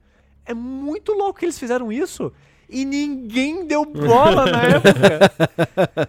É, e hoje em dia é uma fortuna. A única cópia que eu achei pra comprar é 1.500 Ah, pô, dólares. baratinho, só, tipo, todos os Baratinho, apartamentos do baratinho, Brasil é. juntos, somados. E eles fizeram a mesma coisa, mais ou menos, pra PSP. Eles lançaram pra PSP uma parada que chama Ad- ADV Player, de Adventure Player, que é uma engine de criar adventures em primeira pessoa, igual o Econite deles. Que vem com o remake do Meu Econite Deus. feito lá. E você podia fazer os jogos e compartilhar com os amigos que tem, bem tem esse jogo no PSP. É, lembrando, se tiver então na loja do PSP, compra rápido, porque o PSP É vai morrer mesmo. Mas, e- e- mas esse é. f- e- Esse jogo você só acha ele é, no Yahoo Auctions. Acha relativamente barato, mas é só lá. Só lá que Uhum. acha, é impressionante. Cacete, mano. Mas é isso, eu caí no buraco da From Software e é essa, a minha vida tá sendo essa, de procurar curiosidades de produção, de jogos ob- os- obscuros. Como que eu vou comprar essa porra pra completar minha coleção? Por que que eu tô gastando dinheiro com isso, pelo amor de Deus? Ó, eu queria só, só mencionar uma coisa, que quando, quando o Sushi tava falando dos 60 e poucos jogos, um certo Lucas Edward, alguns devem lembrar, aconteceu há 5 minutos isso, disse, meu Deus, é muito jogo. Mas vou, vou revelar aqui que o Não mesmo precisa, Lucas tá- Edward, também conhecido como, como Lucas Avadil, compartilhou hoje na, na rede de microblogs Twitter que ele tem um total de 1143 horas jogadas de Dota 2. Em 1143 horas, talvez desse pra terminar todos os jogos da From, por exemplo. É, eu queria dizer que eu não tenho orgulho nenhum disso. Felizmente, eu vou até abrir aqui a minha- meu Steam. Deixa eu ver quando que foi a última vez que eu abri Dota 2. Deixa eu ver aqui. Dota 2. Foi em 6 de setembro de 2016. Nunca mais abri essa merda. Tudo bem. Ei, em 2016 já tinha pelo menos 50 jogos da From lançados. já tinha. Não, mas então, eu, é, eu não tenho absolutamente nenhuma defesa. Zero defesas pra isso. O que eu posso falar para outras pessoas que talvez se considerem influenciadas pela minha opinião é nunca joguem Dota. MOBA é uma desgraça e nunca devia ter sido criado. É, essa é a minha opinião sobre MOBAs e sobre Dota, especificamente sobre Dota 2. É, toda vez que eu lembro das minhas horas de Dota 2, não são memórias boas. Não são tipo, nossa, cara, teve umas partidas legais. É, sempre foi, puta que pariu, que raiva que eu tô, mano. Eu tô com muita raiva desse jogo. Eu tô com raiva. Era, é só isso que eu tenho meus sentimentos sobre Dota. Então não joguem Dota. É isso. Uhum, uhum, uhum. O Sushi está numa posição muito É. melhor jogando jogos. é, a história da From Software. Jogando vilharia da From. Ele tá ganhando perspectiva com cada jogo desses que ele É, termina. assim, eu tô perdendo dinheiro, porque muitos desses jogos eu vou ter que comprar um console pra jogar eles. Eu não tô, não tô feliz com esse prospecto aí, não. O Armored Core você já chegou em algum ou ainda não? Já joguei os dois primeiros, o próximo vai ser o terceiro deles. Quão, quão desengonçado eles são? Porque a minha lembrança deles é dos controles serem muito A desengonçados. From, ela não sabe o que é analógico, né? Ela só foi aprender o que é analógico no final do PS2. Em defesa dela, ninguém sabia o que era analógico naquela época. Pra uso que a gente pensa hoje em dia. Porque as pessoas estão vendo jogar esses jogos e falam: Mas como assim a From não usava analógico no Kingsfield? Você controlava a câmera com o L e os R. Gente, o jogo é de 94, não tinha nem DualShock ainda. Uhum. É, o, o primeiro Armored Core também não tinha DualShock, sabe? E, e mesmo quando saiu o DualShock, as pessoas só foram usar analógico pra controlar a câmera do jeito que a gente pensa, sei lá, em Halo. O Halo foi o jogo que fez, não, na- usou o analógico como a gente pensa hoje em dia. É, Eram poucos os jogos de PlayStation 1 que era obrigatório usar analógico, É. como, sei lá, o Apescape. O, o o- os outros você tinha que poder jogar sem os analógicos, então... Assim, tipo, por exemplo, King- é, Kingdom Hearts. Que é um é um jogo que você pensa, nossa, Kingdom Hearts, né? PS2, né? Mas é moderno e tal. Você não usava a- o analógico pra controlar a câmera. Era, era É, eu tô L e R. jogando o, o Toy Story do, do PS1, que é um Collectathon 3D, né? Ah, aqui na. Eu não vou ter certeza se saiu depois do Mario 64, qualquer coisa que seja, mas é. é... é isso também, eu- tu controla, tem duas opções, a câmera automática, que ela segue e vai tipo pra trás, o teu personagem vai indo automaticamente, ou o L e o R pra mover a câmera manualmente também, né? Então eu- realmente demorou pra... Ho- Hoje a gente lembra, né? Naturalizou, tipo, ah não, é um analógico, o outro é a câmera, mas é, não, era bem, não era bem assim, né?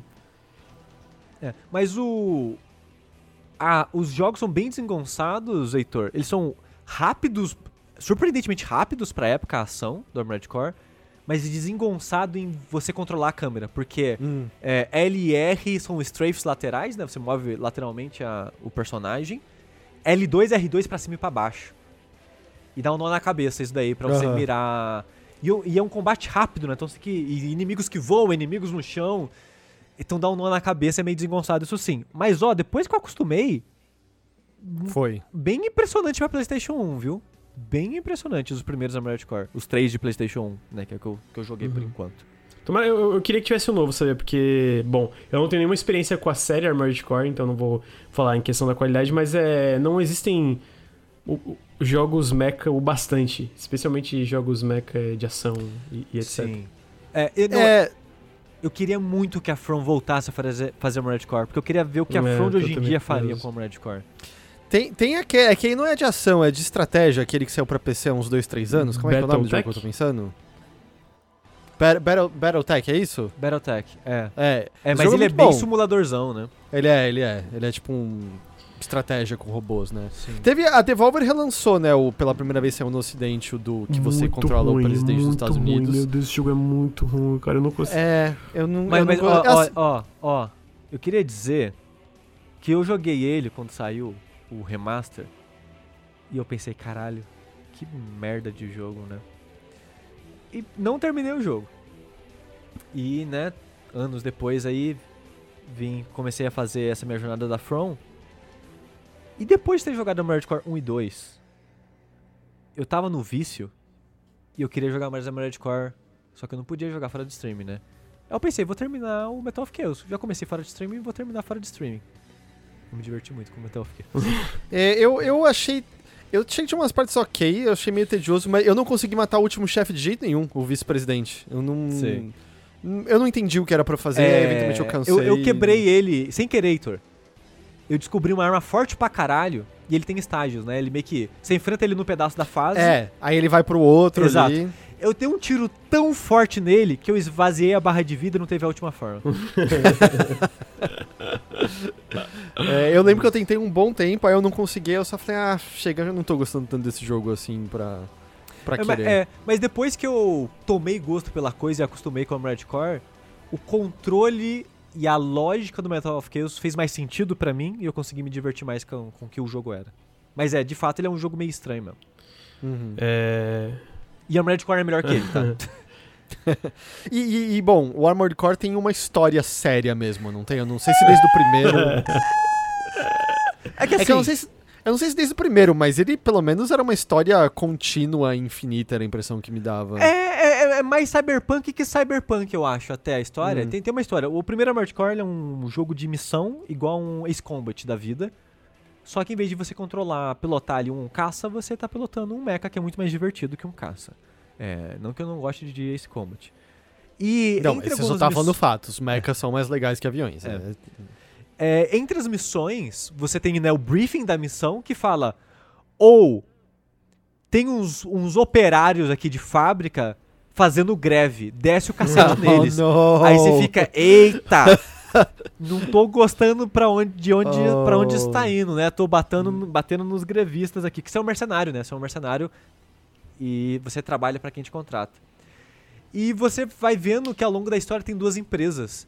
Aí você descobre que meio que na verdade não era greve, era espionagem é, industrial de uma empresa na outra, infiltrando pessoas pra fingir que é greve, pra atrapalhar a produtividade e funcionamento das empresas é, rivais. E você meio que no final você enfrenta as duas empresas e você descobre que o grande vilão era a própria organização mercenária que você trabalhava. E você destrói as duas empresas e a organização mercenária para qual você trabalhava. Então, tipo, ele, ele tem um conto meio capitalismo, cyberpunk, no final meio que um foda-se todo mundo, assim. Uhum, eu apreciei, apreciei. É. Então ele começa com um gosto amargo, mas no final faz um pouquinho mais de sentido. Entendi. Então ele tem história séria nesse sentido, mas é bem rasa essa história, sabe? Ela é contada por e-mails e por briefings, assim, de missão. Então. É, eu achei incrível. Basicamente, no final chega, tá com foda-se e mata todo mundo. Porra, cansei dessa empresa, cansei dessa outra e cansei de quem tá me contratando também. É todo mundo uma merda. Exato. Mas eu, tô, eu sempre tive curiosidade. Eu acho que. É, isso especialmente falou, eu queria muito ver o que, que a From de hoje em dia conseguiria fazer com um jogo É, de mecha, e- assim, né?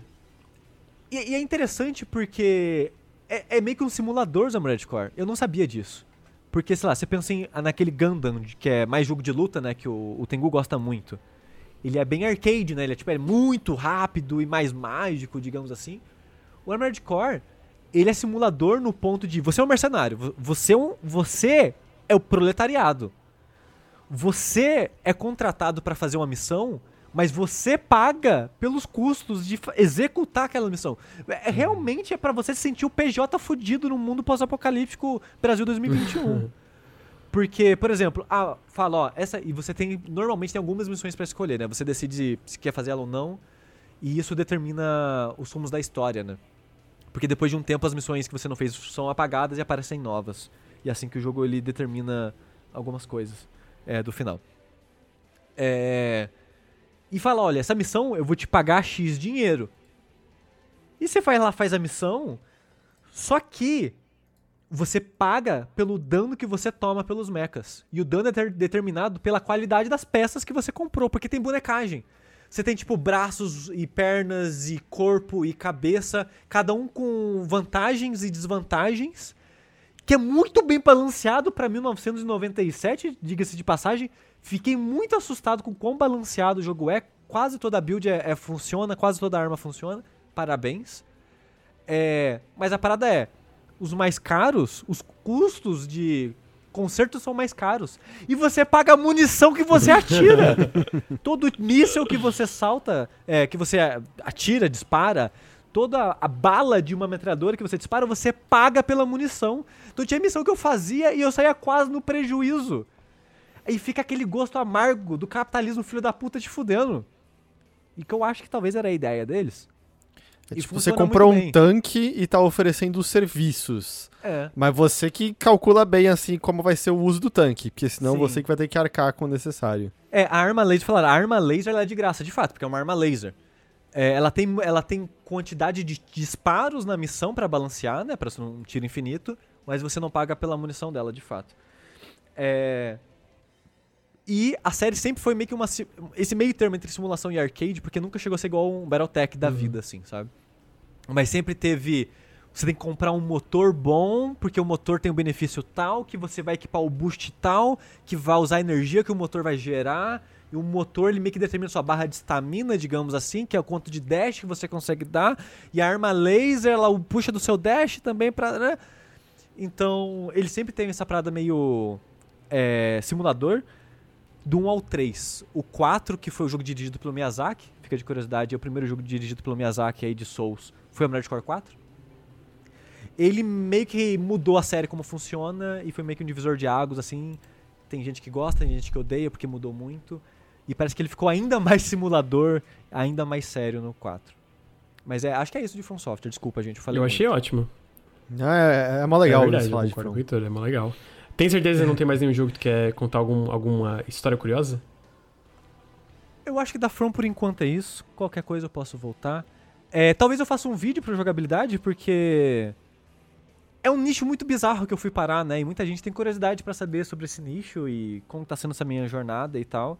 E muita gente nos streams pedem, quando eu falo no, no, no e outros podcasts pedem também. Então talvez eu faça um vídeo, não sei. É, Mas por enquanto é isso, né? Eu quero jogar mais pra poder ter mais coisas pra falar também.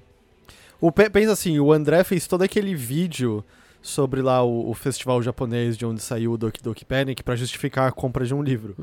Ele faz os vídeos pra justificar, você tem que continuar comprando os lances da From. Aí dá tudo certo. Tem um motivo. Alguém, eu- alguém tem que registrar É, eu isso. concordo. entendeu? Eu, eu, eu, Heitor, eu. Eu, de vez em quando, eu paro e penso. Eu não vou falar o valor aqui pra não passar vergonha. Mas eu gastei muito dinheiro comprando uma cópia de Otog lacrado. o melhor é a pausa, eu gostei. É, a- Muito às, genial. ve- às vezes eu paro e penso. Eu tenho um Otog lacrado, eu tenho, sei lá, um Dark Souls 2 de colecionador lacrado, eu tenho, sei lá, uns 5 jogos lacrados. E eu penso, o que eu tô fazendo com a minha vida? Sabe o que você tá fazendo? O quê? Tá ga- garantindo sua aposentadoria, Sushi. só, só vai aumentar o valor disso. Esse Otogi que você comprou caro agora vai pagar a faculdade do teu filho daqui a 20 anos. Espero que não, mas. Sim. É, eu, sei, eu sei, inclusive, eu sempre É. jogar o Tog, tá aí. Eu comentei já, mas parece um jogo bem interessante. É, o Tog falam que. É um, o Tog é um dos jogos que eu. O Tog e Chrome Hounds eram dois jogos que eu já tinha ouvido falar antes de saber que era da From, de gente elogiando que eram Uhum. bons jogos e tal. Chrome Hounds é um outro jogo de mecha que Publicado pela SEGA, 360. né? Eu acho que é, não, não sei exatamente quem foi a publisher. Mas o Otog são hack and slashes do Xbox original, que eu sempre ouvi que são dois dos melhores jogos do Xbox original. Alguns dos melhores jogos do Xbox original. Eu- eu-. Eu também tô bem Eu curioso só queria trazer um comentário que eu achei muito bom aqui do chat. Quanto, quantos hooks agiotas o Sushi gastou em jogos da From? Putz, Isso aí é. olha, Não, é crime em do jogos André. da From, puta que pariu. Só no Tog mais de 10. Fica aí a informação pra você. Mas Hu- Hulk AJ é crime do, Crime é do crime do André. André. Ele que É. compra essas. Mas, foi né, muito a gente tá aqui no veículo do Ricardo que ficou comprando navinha, Meu seguro de navinha né? Citizen. do jogo que nunca vai sair lá do, do, do O Star Ricardo Citizen. comprou. Eu, eu não sei porque ele não simplesmente assinou o Game Pass, ele comprou Forza Horizon 4 com todos os DLCs no Steam, eu acho. Tenho quase certeza que ele fez isso. Eu fiquei assim, ó, Ricardo, por que, que você fez isso? Tava muito caro. Eu não sei se ele comprou na promoção, mas se ele não comprou na promoção, tava tipo muito caro o Forza Horizon. Saiu tipo a preço cheio no Steam. Mas tudo bem, né? Eu acho que cada um. Eu já gastei dinheiro com coisas aí também que eu. Eu tenho mil horas de Dota. Você acha que eu nunca comprei uma caixinha no Dota? Eu, eu- eu só eu posso só falar uma, uma, uma outra claro, coisa fica à aqui, vontade. Sushi. É que eu lembrei que a From tem um jogo que é assim. E eu penso, caralho, isso é total um jogo indie saindo em 2020, assim, e dando certo, as pessoas aplaudindo. E na época foi só um jogo esquecido que nin- ninguém deu muita bola. A From, ela fez um jogo pra GameCube, foi os únicos dois jogos do GameCube da From, eu acho. Que é a série no ocidente chamada Lost Kingdoms. E lá fora é Rune, no Japão é Rune. É, não sei se vocês já, já ouviram Nunca falar desses jogos? Eu tô indo procurar porque o nome me é familiar. É, esse jogo, Heitor, o, o Lost Kingdoms, o Rune, ele é um jogo de combate em tempo real, onde suas ações, seus ataques, é um deck de cartas. Esse deck de cartas são criaturas que você meio que captura ao longo do jogo e a maneira que o combate funciona é você tem esse deck, vamos dizer que ele tem tipo 15 cartas. No começo do combate, você compra quatro cartas, uma, cada carta é um face button. E você eu tô o- vendo imagens aqui, fica até bem claro. É engraçado que o Face Button do, do GameCube é meio torto, né? Mas É. dá, dá pra ver certinho aqui, o Y, X, o B e o A. E é, e é muito interessante essa ideia, porque tem, tipo, tem cartas que são um uso único, que são, sei lá, summons. E tem cartas que são é, usos múltiplos, que são. É, é um ataque mais fraco, né? Que apare- aparece meio como se fosse você invocasse né, um demônio e ele abatesse e vai embora. Tem uma carta que você sumona uma criatura pra ela acompanhar você ao longo desse combate. É. E se acabou o deck, acabou, você se fudeu, sabe? Mas essa ideia é muito interessante. Lembra um pouco o Folklore, aquele jogo de PS3, né? Que é Uhum. parte da patota ali de, de Shin Megami Tensei, né? Fez ele e tal. Que eu tava até indo tentar comprar, porque deu saudade, mas tá muito caro as cópias Tá, tá. usadas. Tá bem caro, né? O Folklore. De- queria ter comprado na época que era tipo 40 reais em 2009, 2010. Agora tá 250, 300. Mas, tipo, essa ideia é muito legal. E ela funciona bem do pouco que eu joguei dele pra saber qual é que era só, sabe? Uhum. Eu, eu tava olhando aqui, a capa eu acho que eu nunca joguei. Eu provavelmente lembro da capa em locadora. Mas eu nunca cheguei a, a jogar de fato. Lucas, desculpa descarrilar, é que eu queria perguntar pro Sushi. Você chegou a jogar Baten Kaitos 1 e 2 no GameCube? Não, não conheço. É, são dois RPGs de também. Não, não é em tempo real, é por turnos, mas é usando decks de cartas e com sistemas de combate muito legais. É diferente entre o primeiro e o segundo, mas é. Talvez se fosse gostar, porque é muito você montar o deck de cada personagem pra poder criar combos entre eles e é muito intuitivo. É bizarro porque o primeiro, a versão em, é, em inglês, pelo menos, eu, eu acho que. eu- agora não sei se o jogo na verdade é americano ou japonês. Tem das piores atuações que eu já vi na história dos videogames. É, é- é- é muito, muito ruim. Ó, sobre a atuação, procurem aí, por favor, é, a narração da introdução e do encerramento do Kingsfield 3. Ok. Eu acho que é a melhor narração dos videogames, assim. A emoção do narrador e ele interpretando os personagens, porque é uma narração meio que tipo. E no reino aconteceu outra coisa. e o rei falou isso. E ele fala o que o rei fala, por exemplo, sabe? Então é um narrador que tá narrando os acontecimentos finais da história, interpretando os personagens da história. É muito ruim. É tipo a tia- Incrível. A tia do Lá Vem História na Cultura fazendo os personagens todos pra você. Só que é tipo, o cara começa a fazer uma vozinha assim. tipo, o cara só improvisou ali, tipo, foda-se, sabe? Tô cagando, tô me pagando 10 reais pra fazer essa porra. Não vou ter zero esforço aqui pra interpretar esses personagens. É maravilhoso. Cara, então, mas aí, o- aí o primeiro Baten Kaitos tem até que uma historinha legal e um twist interessante. Mas aí o 2, além dele melhorar a produção, das atuações já são melhores, ele é uma prequela. E ele tem um twist na história que é fantástico. Mas ele só é fantástico se você jogou o primeiro inteiro. Ok. E aí, quando você joga o primeiro inteiro, quando rola o dois, você fala: Filha da puta, é isso aqui? É, é- é- E tem um sistema de combate bem legal. Eu tenho os dois de GameCube, eu joguei na época, mas são RPGs mais simples em termos de, de visual e, e coisas assim. Eu só lembrei agora porque a gente tava Baten falando de Kaitos, cartinhas. Sendo o pessoal do, É. do Geno- Xenoblade, ou pelo menos não tinha um time parecido ali no meio? Puta, eu não sei nada da genealogia. Baten Kaitos. Batem. O primeiro É, é, é Monolith Soft com a Ocean. Tree crescendo. É. É, não, não tô ficando completamente Ok. doido. Então, então, então explica, tem, um- tem um pedigree aí, É, então. É, porque o pessoal fala muito bem do Xenoblade, eu não sei porque eu acho que em coisas da internet eu acabei já vendo que eles tinham feito isso, ou pelo menos participado do desenvolvimento desse Baten Kaitos. Ah. Eu- Eu não sei se sabe, mas eu só eu, eu terminei o primeiro Xenoblade Chronicles. Tu odeia esse Wii. jogo, né? Eu odeio esse jogo tanto. Eu odeio. Nossa, eu odeio tudo. Até a jogo. trilha Eu sonora, a contei trilha do- sonora, a trilha sonora é boa. Eu, eu não Ah, tenho lembrança Tanto que o Joe trilha Resto apagou mas- a, a música do jogo. Ah, não. O combate é uma bagunça. Mas eu já contei do, do que aconteceu comigo no último chefe desse jogo? Só só chega de Vai lá, vai lá, imagina, eu, não, eu que não vou reclamar disso. Cara, o último chefe tem três Uhum. partes. Tá, isso, eu não, não é que eu odeio o jogo por conta disso, eu me arrastei até o final só. Me arrastei até o final desse jogo, em parte por conta da minha amiga Plat, que tá aí no chat agora, acho que ela nem sabe disso. Mas eu lembro que na época, eu tava. Teve alguma discussão no podcast que eu falei, ah, no geral, acho que você fala, fala com mais propriedade do jogo quando você termina. E aí, pouco depois, né, pra morder minha língua, eu tuitei, eu odeio esse jogo, eu odeio absolutamente tudo dele, eu não vou terminar essa merda. E ela veio responder, mas você não terminou, você tem propriedade pra falar? E aí eu, tipo, maldição! Aí eu sentei pra terminar e fui, e fui através do poder da, da raiva ali. E aí, já tava adiando tudo. Mas aí, enfim, cheguei lá na, na última luta. São três partes a última luta. Fiz a primeira parte, mano, tava difícil e, e passei, terminei lá a, a primeira parte. Cheguei na segunda parte, eu não conseguia de jeito nenhum. Mas quando você morria, eu- se eu tô me lembrando corretamente, quando você morre, você começa a voltar da segunda parte já, tá? E.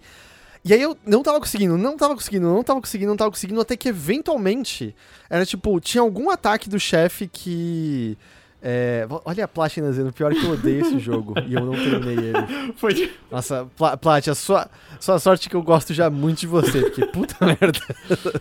Esses anos todos estão aguardados, ok.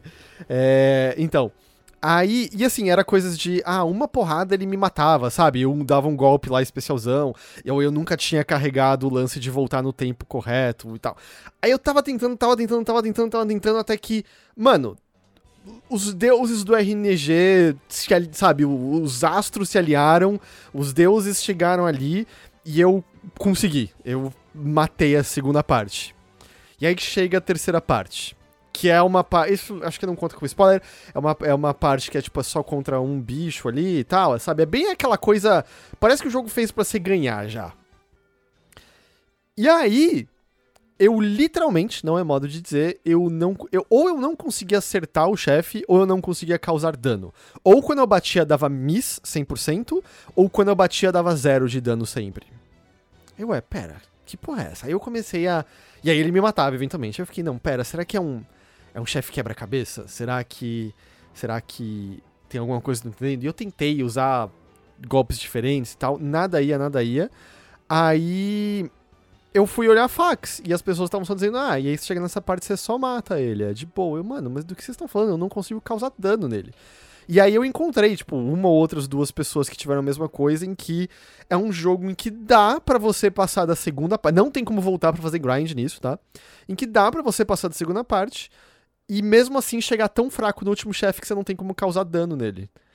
E aí eu tive que desligar, fazer grind, matar de novo a primeira parte, matar de novo a segunda parte. E aí eu cheguei na terceira parte e aí, de fato eu conseguia causar dano e matei de boa e tal. Esse é o nível do cuidado com que eles fizeram ah, o jogo. E aí o final é tipo das. É, é ridículo o final daquele jogo. Nossa, Só- que raiva eu Eu tenho não sei se o jogo. Sushi final pegou, é ele tá falando do ridículo. Xenoblade e o Chronicles, é isso, Heitor? Xenoblade Chronicles? É o... O primeiro, é. em- No Wii. Eu não sei se eles arrumaram em outras versões isso e. É. É. Tá, tá, tá mais leve, Heitor, depois desse desabafo, depois de... de- de- tá? Então eu Tô, fico feliz. tô. E eu, eu não, Não, mas eu, tem eu sempre ouvi falar muito bem do. Não, é, eu só queria dizer que. Oh, não, Picasso, o final é, o final é horrível, o final é ridículo, é, é- é cômico. Mas é, não, assim, eu sempre. E eu ouvi falar muito bem do Xenoblade. Do, do, do Wii U, como é que é o nome do, do Wii U? Talvez seja é, Xeno... Eu não lembro o nome agora do, do Yu. Se alguém do chat puder me É- iluminar aí, eu... É X, Xenoblade X. É. É, então assim, eu nunca joguei esse, não tô falando mal desse, também não joguei o 2, não, não, tô, não tô ligado se esses são legais, tô ligado que as pessoas gostam. Oh, mas o primeiro, ah, eu acho uma porcaria aquele jogo, eu acho uma porcaria. Além de os personagens saco, eu não aguentava mais as pessoas ver The Monado! Oh, The Monado! Cala a boca, Monado! Não serve pra porra nenhuma essa merda. Ninguém consegue fazer dano em nada, é um saco. Ah, eu odeio aquele jogo, eu odeio aquele jogo. Então tá aí, o, o Heitor odeia Xenoblade Chronicles, o Sushi adora a From Software. E. Então a gente- eu queria, na verdade, o, o jogo que eu trouxe pra falar hoje é um jogo chamado Rounds, mas antes dele eu queria falar um pouquinho de Outriders, que nós três jogamos, e eu queria saber o que vocês estão achando.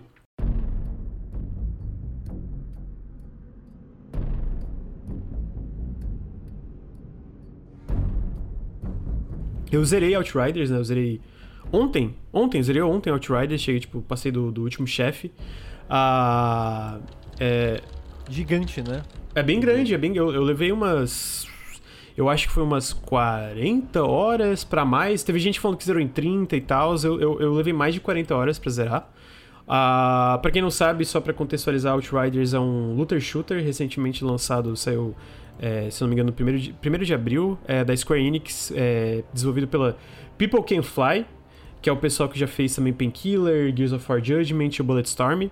É um jogo que saiu bem quebrado, ele saiu assim, tecnicamente com muitos problemas, a parte online dele tava bem cagada. A primeira semana dava, era muito difícil de jogar mesmo solo, porque ele é aqueles jogos que estão sempre online, né, sempre conectados ao servidor. E agora ele tá até com bugs de, de perder inventário, então assim, tecnicamente ele tá bem, bem ruim, né, tá com muitos problemas. É, eu fiz um vídeo falando sobre esse jogo, até tava comentando, acho que foi antes da gente entrar em live, eu tava comentando com o Heitor e com o Sushi que a galera ficou meio...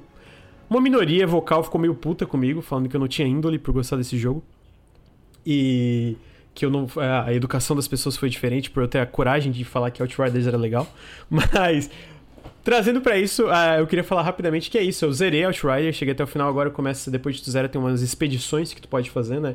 Meio que vamos dizer o endgame do jogo. Ah, e eu. O que, que você achou dela? Então, eu não cheguei a fazer nenhuma ainda, Sushi. Agora, tipo, eu literalmente Ah, zerei ok, ontem e ok. não, não consegui. Eu não consegui fazer uma de- nenhuma delas ainda. É, mas o jogo como um todo, até o final, eu não gosto muito dos chefes. Eu. Acabou. Aqui a dublagem acabou me conquistando de tão.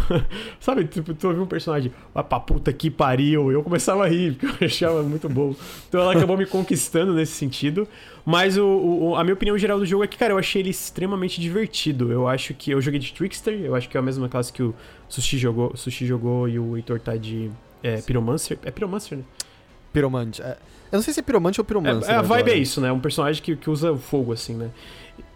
Eu taco fogo. E eu- a minha opinião do jogo foi isso, ele tá bem quebrado, né? Mas é, eu me diverti muito com ele. Eu vou ser sucinto na minha opinião, porque eu já falei dele no, no último periscópio. E aí eu queria passar pelo, pra ver o que, que o Heitor e o Sushi acharam. Mas eu me diverti muito, muito mais do que eu esperava, porque eu não gostei da demo. Eu só não gosto, eu não gosto muito dos chefes desse jogo, mas, cara, eu lembro que eu tava jogando e fiquei, cara, isso aqui é o tipo de jogo que te pega no loop dele, sabe? De tu... Porque eu gosto muito que o cover é, serve mais pros inimigos do que pra ti, né? Tu tá correndo atrás, matando geral. Então eu acabei me, me divertindo muito. Eu tenho uma opinião mais aprofundada da, da- do que, que eu achei de Outriders, detalhando mais sobre a história, os personagens, é, o loot, etc., na- no periscópio anterior a esse. Mas eu queria passar pro Heitor e pro Sushi. Talvez antes o, o Heitor que não zerou ainda e depois o Sushi pra ver as conclusões gerais. O que, que tu tá achando do, do Outriders, Heitor, que tu jogou umas 15 horas, pelo que eu... É, eu tô aí, umas 15 horas. Eu tô, eu tô me divertindo bastante com ele. É puramente mecânico. Eu acho que ele tem um equilíbrio. Um equilíbrio, assim, um. Eu usei mais de uma vez a palavra malabarismo quando eu tava falando dele, assim. Eu acho que é um malabarismo legal entre, ah, tá- tá usando uma arma, troca pra outra arma, tá com esse poder, tá no cooldown de outro poder, usa isso aqui agora. Eu tô achando o Piromante uma classe muito divertida. Entre, sei lá, usar um ataque que eu transformo o inimigo numa bomba e ele mata outros inimigos atrás da cobertura. E aí, de vez em quando, eu uso um chicote de fogo que suga a vida. E tá sendo um jogo que tá sempre assim. É. Eu acho que ele tem a dificuldade meio que num ponto muito legal, em que nunca dá pra eu ficar confortável. Se eu ficar confortável, eu vou me ferrar. Sempre é meio, ah, eu tô causando bom dano neles, mas agora eu apanhei bastante. Como minha classe eu recupero vida quando eu mato alguém que tá pegando fogo. É, ok, taquei fogo em alguém, quão seguro eu consigo estar pra metralhar essa pessoa, e, e etc. Então, assim, eu tô, eu tô me divertindo bastante com ele, bastante, bastante mesmo, assim, eu, eu, eu até fico um pouco, eu não tava acompanhando o que as pessoas estavam dizendo, e é, teve esses problemas técnicos no começo, eu consegui ignorar eles tranquilo, eu acho que porque eu não paguei pelo jogo, eu tô jogando via Game Pass, então assim, eu paguei, eu paguei a assinatura, e então era meio, ah, não tá dando pra jogar hoje, eu, sei lá, eu jogo outro dia, sabe, eu, eu tava tranquilo, assim, eu acho que a, essa relação de pressão é- é é, tava um pouco mais ausente nisso. Ah, eu acho uma pena que a história fica tão sem graça e ruim, porque eu tava até achando a premissa boa no começo, por mais que fosse um amontoado de Uhum. clichê. É, eu tava até achando. Até achando. Sei lá, divertido o lance de chegar num novo planeta. Mas depois a, impressão que me dá é que escreveram dois personagens completamente diferentes e amontoaram tudo no protagonista. E aí, nas missões secundárias, é, é uma pessoa completamente diferente da- das missões primárias, em que a da primária é meio. Não, a gente tem que salvar todo mundo, a gente tem que fazer algo importante, eu me importo com os outros. E aí, na secundária, são. É, foda-se tudo, eu vou matar toda a galera. Você matou ele, mas eu ia matar antes se eu tivesse chegado aqui. É... Cara, que tem duas personalidades na mesma pessoa. É muito estranho, muito, muito estranho. E eu vou só. Oi. Você já tá na floresta? S- Acho que sim. Você já. ahn, acha que sim? É, é, não, que é a floresta da qual ninguém volta nunca, não é? Isso. Isso, sim, sim. Porque você já avançou muito nela ou tá no comecinho dela? Eu acho que eu tô no começo dela ainda, porque eu É, fui por- fazer umas missões secundárias ali. Porque sobre a história, eu queria dizer que o jogo ele meio que tem três histórias. Porque o jogo ele meio que tem três arcos, digamos assim. E tem esse arco da civilização que tá vivendo ali há 30 anos, né? Uhum. E agora você foi pra uma área que, em teoria, é inabitável, que não foram pessoas pra lá. É uma área meio que Uhum. inexplorada por humanos desse planeta, né? E eventualmente você sai dessa floresta e vai pra uns outros lugares. E o jogo, nesses três atos, ele tem meio que três focos em história diferente. E o jogo vai pra uns caminhos totalmente diferentes. A- Toda a Uhum. história da civilização que você fez ali, meio que Meio que esquece. fica- É, fica tá. lá, sabe? E pra mim o jogo só melhorou com isso, porque eu não gostava Pra mim também. daquela pra, guerra civil pra que mim tava também, acontecendo lá. Hum. E, e o que é bizarro, assim, eu não sei se vocês pararam pra ficar lendo os textos que vocês pegam. É, eu leio algumas coisas e eu acho até tem algumas coisas que dão uma ambientação legal, que é. Ah, um que eu, eu até mencionei no Mother, que quando- lá na Terra, quando eu tava começando a ter o desastre maior, rola um terremoto gigantesco, em que eles falam que ah, o aparelho de escala Richter é, só media até 9, mas a gente sabe que foi muito maior que isso, porque ele não marcava mais. E, e a- o, o terremoto não foi nada comparado ao tsunami que veio em seguida. E aí ele menciona que no Rio de Janeiro as pessoas começaram a correr em direção aos morros, mas não adiantou porque a- o nível do mar chegou até os pés do Cristo Tem Redentor. uma pesquisa ali, né? E aí depois eles. Ele só menciona 43 milhões de pessoas estão des- desaparecidas. Só, ah, ok, isso é uma ambientação legal, que não tem nada a ver com o jogo, certo? Você não vai ver nada disso no jogo. Mas tem alguns textos que, sei lá, eu, eu achei legais dando um clima do que veio antes. E eu, perdão, eu vou só reconhecer, pra quem tá vendo ao vivo agora, estou sendo levemente zoado pelo, pelo chat. Mais zoado de maneira ok. Porque eu fui um imbecil jogando o início desse jogo. Agora que eu vi. E talvez eu tenha travado por uma hora seguida num bicho que eu não conseguia derrotar de jeito nenhum, de jeito nenhum, de jeito. Uma hora, ao ainda por cima ao vivo, com as pessoas me vendo. Uma hora não, não ia. E aí, eventualmente, eu voltei pra cidade pra comprar uns equipamentos melhores achando que ajudaria. E foi nessa hora que eu descobri que eu tá, eu devia estar com umas 5 horas de jogo. Eu tava no nível 10, eu tava no nível 5 de mundo, eu acho. E foi nessa hora que eu descobri que eu não tinha equipado nenhuma Cara, eu não sei como tu conseguiu tava- chegar onde tu chegou, mano. Porque eu com a armadura equipada, eu já tava sofrendo, velho. Eu, sei, eu acho que eu sou muito ruim nesse jogo. Teve, oh, teve, te- mas assim, pior que tinha algumas coisas que estavam meio legais, porque era, mano, eu tô morrendo o tempo todo, eu preciso jogar muito bem, eu preciso fazer uma tática muito boa aqui. E aí, aí eu descobri que eu tinha menus de abas diferentes de capacete, peito, e eu só, tá, eu só tinha trocado capacete até aquele momento, essa era a única coisa que eu tinha mudado. Então, sim, pode me zoar, porque que essa eu mereço. Não tem muito que eu possa, que eu possa fazer, porque é, eu só fui muito imbecil nessa. Mas só queria. é Só, eu, eu vi vocês me zoando, tá? Eu não tô ignorando, tá, tá visto, ok?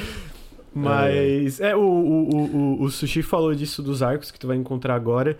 E eu concordo. Eu concordo com as duas coisas que vocês falaram, na verdade, tanto que o Sushi falou que fica mais interessante a história. Eu gosto um pouco do cinismo que o jogo leva tudo, tipo, porque é uma, é, é uma situação muito que tá todo mundo numa merda extrema. Então, em algumas reações, alguma. Tipo, é aquilo, né? Ele é um jogo, pra mim, ele é muito inconsistente. Tem uns momentos que eu me diverti. E tem uns momentos que eu fiquei, ai, mano, por favor, para de falar só, sabe? Vai, eu só quero jogar. Então, mas eu sinto que depois que ele abandona essa parte aí da, da guerra civil, eu acho que fica mais interessante. E eu concordo em especial que tem uns documentos que tu vai pegando e vai contextualizando sobre algumas coisas. Especialmente pra mim, não sei se o Sushi concorda, especialmente pra mim no final do jogo, no, no, no último arco, que eu fiquei, ah, caralho, tipo, é, é, não necessariamente é, na surpresa em aonde a, a história tava indo, mas é mais em o que, que o jogo tava te contando, né? Então, algumas coisas ali me surpreenderam e... Mas no fim é isso, eu acho que... Pô, até o final é isso, cara. Eu tava... Cara, eu, eu tava fazendo alguma coisa, aí eu parava, né, de jogar Outriders, para assim... Eu queria estar jogando mais Outriders e eu não... Eu acho que o, o lance pra mim comigo do, do Outriders é que eu acaba, acabou que eu não esperava isso. Não sei se foi parecido contigo, Sushi. De tu acabar querendo voltar pra esse loop de, de é, misturar as habilidades. O, o, o Heitor falou bem de, de. Como é que tu falou, Heitor? De malabarismo das habilidades, etc. Né? Eu acho que foi uma boa descrição. Não sei se tu concorda, Sushi. Eu... É, eu tive esse sentimento com o jogo também de, a princípio, de surpresa. Não a princípio, porque no começo eu não tava gostando do jogo. Nas primeiras horas eu tava indo no, no automático, porque ele era um jogo que pra mim, eu tava jogando com a classe Trickster, né, que eu acho que é a, o jogo ele é muito bem balanceado, né? As classes elas vão sofrer de maneiras diferentes, principalmente jogando single player. E a Trickster, pelo que, pelo que as pessoas estão falando, é a classe mais forte do jogo e a melhor de se jogar single player, que foi assim que eu joguei o jogo todo. É, então, como ela era uma classe já meio forte, é, eu tava jogando- achando o jogo muito fácil no começo. Então, era um jogo que eu ia pra desligar a cabeça, sabe? Eu só ia que, tipo, ah, vou dar uns tirinhos, dar uns poderzinhos aqui, pegar uns loot colorido e foda-se. Não, não vou pensar, eu não li nenhum dos documentos do jogo. Eu só vi as cutscenes, né? Não pulei elas, eu assisti todos, mas eu não li os documentos. Então era um jogo meio que para tipo, esquecer da vida, assim, sabe? Então eu fui indo, tipo, ah, não é tão bom assim, mas né, é o suficiente pra vir aqui sentar e, e desligar a cabeça. Só que, conforme o jogo vai avançando, pra mim ele muda bastante. Porque no começo, você quase não tem habilidade. No começo, as suas roupas quase não tem mods. Que são Uhum. coisas que modificam as suas habilidades ou te dão habilidades passivas novas. É, e no começo do jogo, eu acho muito desinteressante esse foco na guerra dos sobreviventes que ficaram ali os 30 anos. Eu achei muito ruim e o jogo realmente, como o Lucas comentou mais cedo, ele, ele- o tom dele flutua muito, né? Tipo, você não sabe se ele tá se levando a Uhum. sério, você não sabe se ele tá sendo cínico pra ser engraçado. Porque é essa situação, tipo, na guerra, a gente tá na guerra, e na guerra nunca se sabe, as pessoas morrem, tiros vêm, e uou, a violência, sabe? E, tipo, você vai fazer a quest, e o cara que você foi salvar na quest morre de uma maneira ridícula e Nossa, inesperada. é, sei, que é, primeiro ele mata um carinha ali, né? É. E aí depois. aham. Aí você fica tipo, era pra ser engraçado, era pra mostrar os horrores da guerra. Você não entende o que eu pelo menos não entendia, né, o que, que o jogo queria passar com esse. Só que depois que você vai pra essa floresta, você meio que lidou de certa forma com a guerra e você foi, beleza, eu quero ter um outro foco aqui agora, eu vou pra lá. A história muda, porque foca mais na sua patotinha, porque você faz meio que uma galerinha, né, Pra sair de sair num trailer na é, viajando pelo, pelo planeta desconhecido, né? E não que eu goste dos personagens, mas é mais interessante pra mim esse momento do a galerinha ali se conhecendo, ficando mais próximo, viajando por um lugar é, que eles não conhecem, explorando cantos ine- inexplorados por humanos até então. É, e a história vai pra um foco que pra mim foi muito mais interessante. E ao mesmo tempo que isso acontece, como não tem humanos lá, os inimigos mudam que você enfrenta.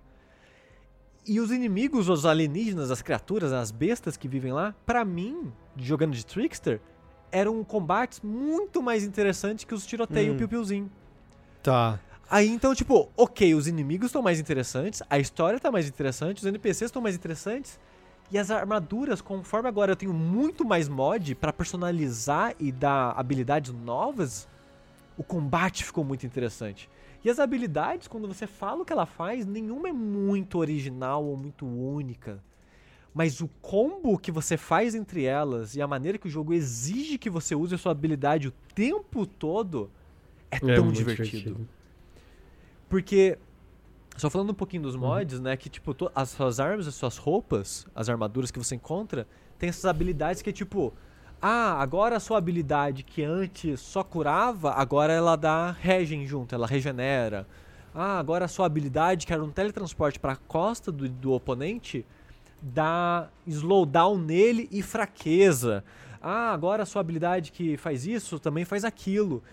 E esse texto extra das suas habilidades, às vezes conversam uma com as outras e começam a criar combos. Então, então, por exemplo, eu tenho uma habilidade no Trickster, toda classe tem, na verdade, né? Uma habilidade de encantar a sua arma. E, e enquanto a sua arma tá encantada, tem meio que um pente encantado, né? Que cada classe nesse jogo ela meio que representa um elemento. O Trickster, o elemento dele é o tempo e espaço. e o bônus que você dá por encantar a sua arma é só bônus, é dano extra. Aí beleza, você encanta a sua arma e um pente daquela arma vai ter dano extra. E a maneira que o jogo interpreta é, quando você recarregar, perdeu. Perdeu a magia, acabou. Só que tem mods que você coloca na sua arma que faz a arma recarregar sozinha. De uma maneira mágica. Ou seja, o jogo não interpreta como você apertou um botão de recarregar. Então a sua, a sua, o seu encantamento é Meu infinito. Deus, eu não. Eu, é- vou fazer isso com o E tipo, isso quebra o jogo num nível. Porque esse bônus que É essa muito parada dano. dá é, É muito muito, forte. forte. Então, tipo, é, é muito engraçado. Porque eu tinha, eu tinha um combo inocente. Como eu era um garoto no começo desse jogo, eu tinha um combo que era uma habilidade essa de encantar arma, com uma habilidade que eu faço um- um- uma esfera em volta de mim, que, que os tiros ficam em câmera lenta, os inimigos também, e eu fico em velocidade normal. É, e uma habilidade pra dar um teletransporte pra costa de um inimigo. E nesse jogo tem um inimigo que é o Elite, que eles falam, né? Que são os capitões e coisas do Não. tipo. Capitães. É, Então o que, que eu fazia? Chegava um cara desse, é muito perigoso, esses caras, porque ele também tem poderzinho. E às vezes eles curam, às vezes dão buff e tal. Às vezes solta uma porcaria de um tornado de fogo que te, Exato. teleguia em você. Então o que, que eu fazia? Eu vou usar as três habilidades ao mesmo tempo. Eu vou dar buff na minha arma, vou dar, teletransporte pras costas dele, que eu tenho um mod que dá fraqueza, e pra me para sobreviver, eu vou fazer esse orb que vai deixar os tiros dos inimigos em câmera lenta e ninguém vai me acertar. Aí eu descarregava o pente inteiro no chefe, no, no capitão, no elite ali, e ele morria. Aí depois que eu criei um novo combo de, ah, tem essa habilidade aqui, que eu meio que eu faço um checkpoint no mapa. Que eu faço meio que como se fosse uma sombra minha, que por, sei lá, 40 segundos que está ativado, se eu apertar o botão de novo, eu teletransporto imediatamente pro checkpoint que eu Tá. criei. Aí tem vários mods que vão dar bônus pra isso. Então, tipo, ah, enquanto o checkpoint está ativado, você tem mais armadura, você causa mais dano, você faz um monte de coisa. Beleza, aumentei meu dano. Tenho a parada de encantar a arma e tem um mod na minha arma de toda vez que eu mato o inimigo com 30% ou menos da minha munição, recarrega sozinho. Como eu tenho uma escopeta de 6 tiros, se eu matar o inimigo tendo 4 ou 3 tiros, já contou, recarregou de novo. E cada tiro da minha escopeta encantada era um tiro inimigo morto. Aí, a outra coisa que eu tinha era uma habilidade que é meio que uma faquinha que você arremessa, uma faquinha mágica, que ela quica entre, É muito entre seis essa. alvos. Quando ela acerta o alvo, ele fica tipo uns 5 segundos em câmera lenta, e o próximo tiro é o dobro de dano. Então, tipo, eu tinha várias coisas que acumulava dano, dano, dano, dano, dano, dano, dano, dano. E eu matava a Elite com um tiro. Eu chegava no Elite, dava um tiro de escopeta nas costas dele, porque essa minha classe, a skill tree que eu tava seguindo, tinha bônus de 40% de dano na- nas costas. Então eu jogava faquinha no Elite, ele ficava em câmera lenta, eu ia pras costas dele, dava um tiro e ele explodia. E quando eu meio que eu criei esse combo, tipo, é um, um combo meio que intuitivo de fazer, de certa forma, então não é nada muito difícil de você descobrir, mas eu me senti tão satisfeito e poderoso, porque, tipo, eu criei esse combo, sabe? Eu, eu combei. Porque você, você tem, tipo, acho que oito habilidades, mas você só pode equipar três. E eu que coloquei os mods nas armas, porque é conforme você vai achando os- essas modificações e você destrói a arma, você ganha pra você. E você pode colocar em qualquer equipamento seu depois. Porque é isso muito legal que- isso. Permite, né, você poder explorar mais combos, porque eu sinto que em outros jogos seria muito ou no endgame, você já tem pensado o que você quer da sua árvore pra criar esse combo específico, e o Outriders te deixa brincar com muito mais isso no caminho, porque justamente, mano, você muda os mods à vontade, você pode resetar a sua árvore de habilidade de boa ali também. Eu acho que fica muito mais legal eu acho que permite justamente ter mais chances de encontrar esse tipo de coisa e, entre aspas, quebrar o jogo do que normalmente jogos dessa natureza permitem. É, e como ele não tem é, PVP, tipo, foda-se, se, se tu matei o Elite com tiro, não tem problema. E o chat falou, ah, vão nerfar isso. Mas a, a parada dessa classe é que ela é um Glass Cannon, né? Ela causa muito dano, mas morre muito rápido, porque tudo do, dessa, classe é você tem que estar colado no inimigo. E é um jogo onde tem 50 inimigos atirando em você com mira perfeita. E quando eu falo que eu tenho teletransporte, quando eu dou teletransporte, não é tipo, ah, os inimigos te perderam. Não, eles sabem exatamente onde você tá o tempo todo. É mágico isso. E eu não. E eu não acho isso tão ruim, tipo, o Rafa, lá no jogabilidade, ele odeia isso. Eu falar, ah, beleza, o jogo ele age assim, eu tenho, né, que me comportar de uma maneira que eu leve em conta que, a, que os inimigos sempre sabem constantemente onde eu tô e onde eu tô e eles têm a mira perfeita. É, uh, se você tá fora de cobertura, o hit scan é perfeito, mas eles causam pouco dano de distância no geral. Eu, eu É, é, se no meu personagem era tipo um inimigo, você tem um carinha, eu fiquei parado 3 seg É, a 3 vida- segundos, a- teve um inimigo uma vez, eu corri na direção A dele vida eu morri. Trickster desce muito rápido, mano. Tipo assim, ele tem um life. Eu Ah, imagino que isso tá. também acontece no Pyromancer. Eu não- eu não sei como é que é o nome, né? Mas é o do fogo. É, que eu, eu acho que todas as classes têm alguma coisa similar ao lifesteal, né? Tipo, tu chega perto e tu usa uma habilidade, tu rouba um pouco de vida. Não sei se o, o, Sim. o Pyromante tem isso. É. O da. O, o da torre. É, o piromante é você mata quando o cara tá pegando fogo você recupera a vida. É. O E Trickster aí tem é, um chicote que você suga psh, direto um pouquinho, assim. o Trickster você tem que matar tá É, é perto. Se você matar de alguém de longe, você não ganha vida. Se você matar perto, você ganha vida. Tipo, 30% E, da sua vida. e, e é o que o Sushi cara, falou assim. acontece é, se tu tá trocando tiro com alguém de longe e tu mata, né? Assim, tu vai matar rápido, de qualquer forma, tu vai dar mais dano nos inimigos, né? Isso é no geral, tu dá mais. É, talvez não no Elite, necessariamente, dependendo da tua build, mas no geral dá muito mais dano. Mas a verdade é que, assim, tem três inimigos atirando em ti, tu tá atirando de longe, tu mata um, tu vai ficar meio desesperado, porque, cara, eu preciso recuperar a vida que eu perdi. Então, tipo assim, com o Trickster é isso. É, e é isso, tu, tem, tu, tu sempre tá avançando. E aí, isso, no caso, foi uma coisa que, cara, eu achei muito legal. Ainda no vídeo eu chamo ele. Eu não sei se é isso necessariamente com as outras classes, mas pelo que eu joguei do tanque, que foi na, na, na demo.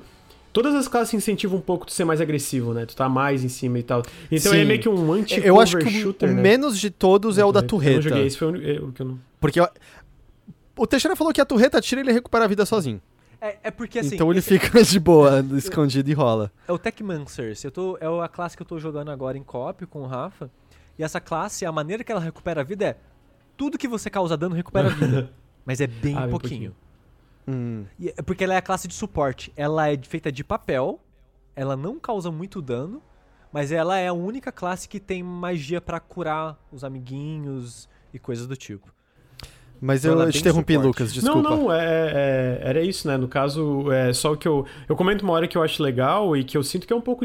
Não vou dizer que é um pouco diferente, por exemplo, de algo de Destiny. Destiny também não é um jogo sobre cover, né? Mas eu, eu sinto que jogos de tiro em terceira pessoa, no geral, é, com algumas, salvo algumas exceções, especialmente, sei lá, tu pega The Division e tal, é, que não é uma exceção no caso, eles, eles dependem muito do cover, né? O, o Gears, The Division, seja looter shooter ou não, é, jogos de terceira de jogo de tiro em terceira pessoa, no geral, são sobre cobertura, né? É, é, pelo menos na minha, na minha lembrança, assim, grande parte de jogos de loot e tal. E o Outriders é meio que o oposto disso. É, cara, não, o cover, o que eu senti jogando com o Trickster e aí e brevemente com as outras classes, é que o cover tá ali pros inimigos, não pra ti. Tipo, o cover, ele, ele tem o seu propósito, mas é muito mais sobre tu usar o cover pra se aproximar dos inimigos, né? Em contrapartida, os inimigos usam o cover pra te setar a bala enquanto tu tá tentando chegar perto deles. Isso eu achei, eu achei legal também, né? Tipo, não é como se fosse super inovador, mas é uma coisa que, junto com as outras coisas que a gente tava falando sobre, acaba criando um, um loop muito divertido de tu pensar toda hora em formas de chegar perto dos inimigos, usar tuas habilidades dos inimigos, e tá toda hora tá toda hora na, na, numa postura mais agressiva, né? E não tão defensiva assim. Uhum. Total. E eu acho que eles têm uma IA boa, pelo menos esses inimigos humanos, sabe? Tem o maluco que corre na sua direção, mas os malucos das armas tentam te flanquear toda hora. Aí você tem o maluco da sniper, que é um inferno na terra.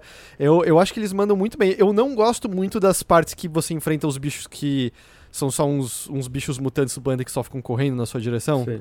Porque é tipo, ah, ok, é tipo, prrr, tá, tá, prrr, aí eles só ficam correndo pra você toda hora. Acho meio... Eu, eu- o- tu tu, Eu tu, não- tu não diz os, é, as criaturas, no caso, né? É, que eu não sei o nome, mas aí tem um verde que cospe É, veneno, às vezes isso aparece muda, um macho isso muda alfa um no pouquinho também mais negócio. pra frente. Eu sinto, pelo menos eu senti isso, que tem umas criaturas que acabam... É, ainda é um pouco sobre correr na tua direção, mas é tipo assim, tá, eu tô correndo na tua direção, tu tem que correr também. Tá ligado? É tipo isso, então... Uhum. É. É, porque até agora é só ficar metralhando eles na sua direção e é- acabou, assim, não, não tem muito o que fazer. É, mas eles, Heitor, é, eles vão ficar bem mais comuns agora. Esses Ah, é. tipos de... é tipo, eles vão ganhar mais, sei lá, uns cinco tipos diferentes. Mas eles vão ficar mais frequentes, essa classe de inimigo. Que eu prefiro, jogando de Tricks, eu preferia enfrentar eles aos humanos. Eu achava mais É, satisfatório. só, só uma pequena pausa. É, jogabilidade, eu vou chutar aqui ao, o, o, o Rafa, o André. Isso sou eu, sou eu, eu É roubei a André. conta É o André, deles. o André ele perguntou se, é, se a gente jogou no PC. Eu joguei no PC, tu jogou no Series X, Heitor? Isso, que tá, tá lindão o jogo Tá, lá, tá. aliás. Mas os consoles estão com crossplay.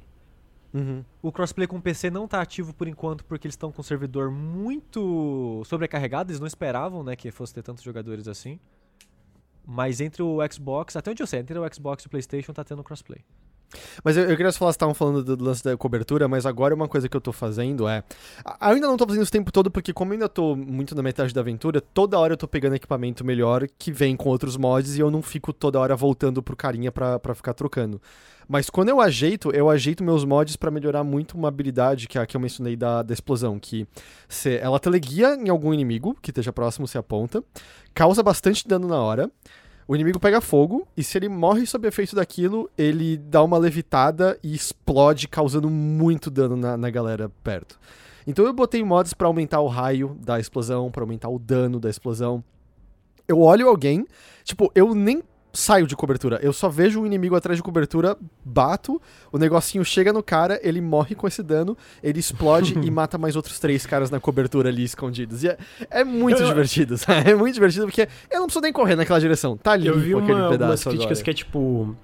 Ah, que esse jogo ele é meio desbalanceado, né? Às vezes tu é meio, meio OP. Cara, eu, eu gosto disso. Eu, eu, eu, pessoalmente eu gosto. Eu sinto, eu, eu, eu, eu sinto que muitos desses jogos. É... Talvez PVP tu tenha que se preocupar muito com isso, mas quando é PVE, eu sinto que ele deixar tu quebrar um pouco, deixar ser uma parada um pouco quebrada, um pouco. é, Eu sinto que jo- alguns jogos são muito meio sanitizados, tudo tem que ser super equilibradinho, tudo redondinho. Eu, eu gosto que o jogo deixe tu quebrar e fazer uma parada super OP, que nem vocês estão citando a build de vocês. Eu não sou muito bom em fazer build, então, tipo assim, é, eu. No final tava até mais de boas, mas eu ainda morria bastante. eu morria pra caralho. Mas, tipo, eu acho legal isso do jogo deixar tu deix- criar um personagem quebrado, ainda mais dado o contexto que tu é uma, uma entidade super poderosa, né? Então, eu acho isso legal também. Uhum.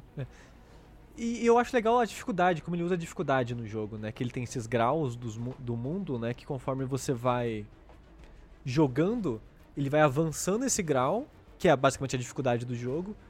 E enquanto você estiver jogando na última liberada, você vai meio que enchendo uma barra como se fosse experiência pra liberar a próxima, né?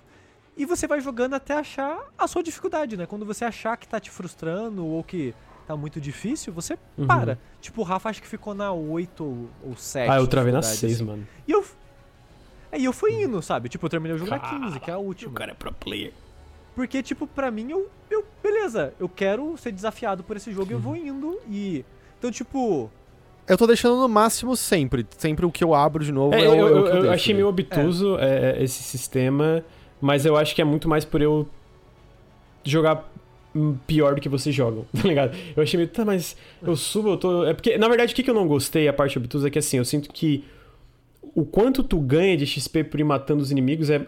Quando tu morre, tu perde muito a barra de grau de mundo. Porque eu morri bastante, né? Talvez não tenha sido experiência de vocês. Então, tipo assim, eu, ah, tô passando. Eu nem sabia Perde. E, e aí. Eu também não sabia Mas, que mas é porque não presta atenção. E aí, Eu e aí muito tipo, também. eu tava assim passando, pô, morri, perdi um monte, eu fiquei, caralho, mas eu tô morrendo muito, então o que que eu faço aqui? E aí eu, eu, eu basicamente empaquei na 6 ali e resolvi, mano, eu vou ficar aqui de boas, porque senão eu acho que eu vou me frustrar, porque eu talvez não, não, não tenha criado uma build tão boa ou, ou montado uma coisa tão, tão legal assim. É que eu acho que o que eu tô achando mais. Assim, agora que eu tô equipando as armaduras, é, o que eu tô achando justamente legal é, é essa. É essa fricção, sabe? De tipo, tem horas que eu tô destruindo os inimigos e tem horas que eles estão me destruindo e sentir que eu preciso fazer direitinho, que eu tenho que estar pensando em build. Eu nunca tô num momento que eu tô atropelando tudo, tudo. E essa dificuldade que volta e meia eu passo na raspa, eu acho que é a coisa mais legal. Por isso que eu tô sempre botando o nível máximo que eu tenho a qualquer momento, porque eu acho que o jogo fica mais legal, assim. E, e o bom é que você pode mudar essa- isso quando você quiser, né? Então, tipo, teve alguns chefes, alguns momentos que eu falei, nossa, tá, tá muito tenso aqui. E diminuía alguns níveis de dificuldade, passava e voltava pro máximo.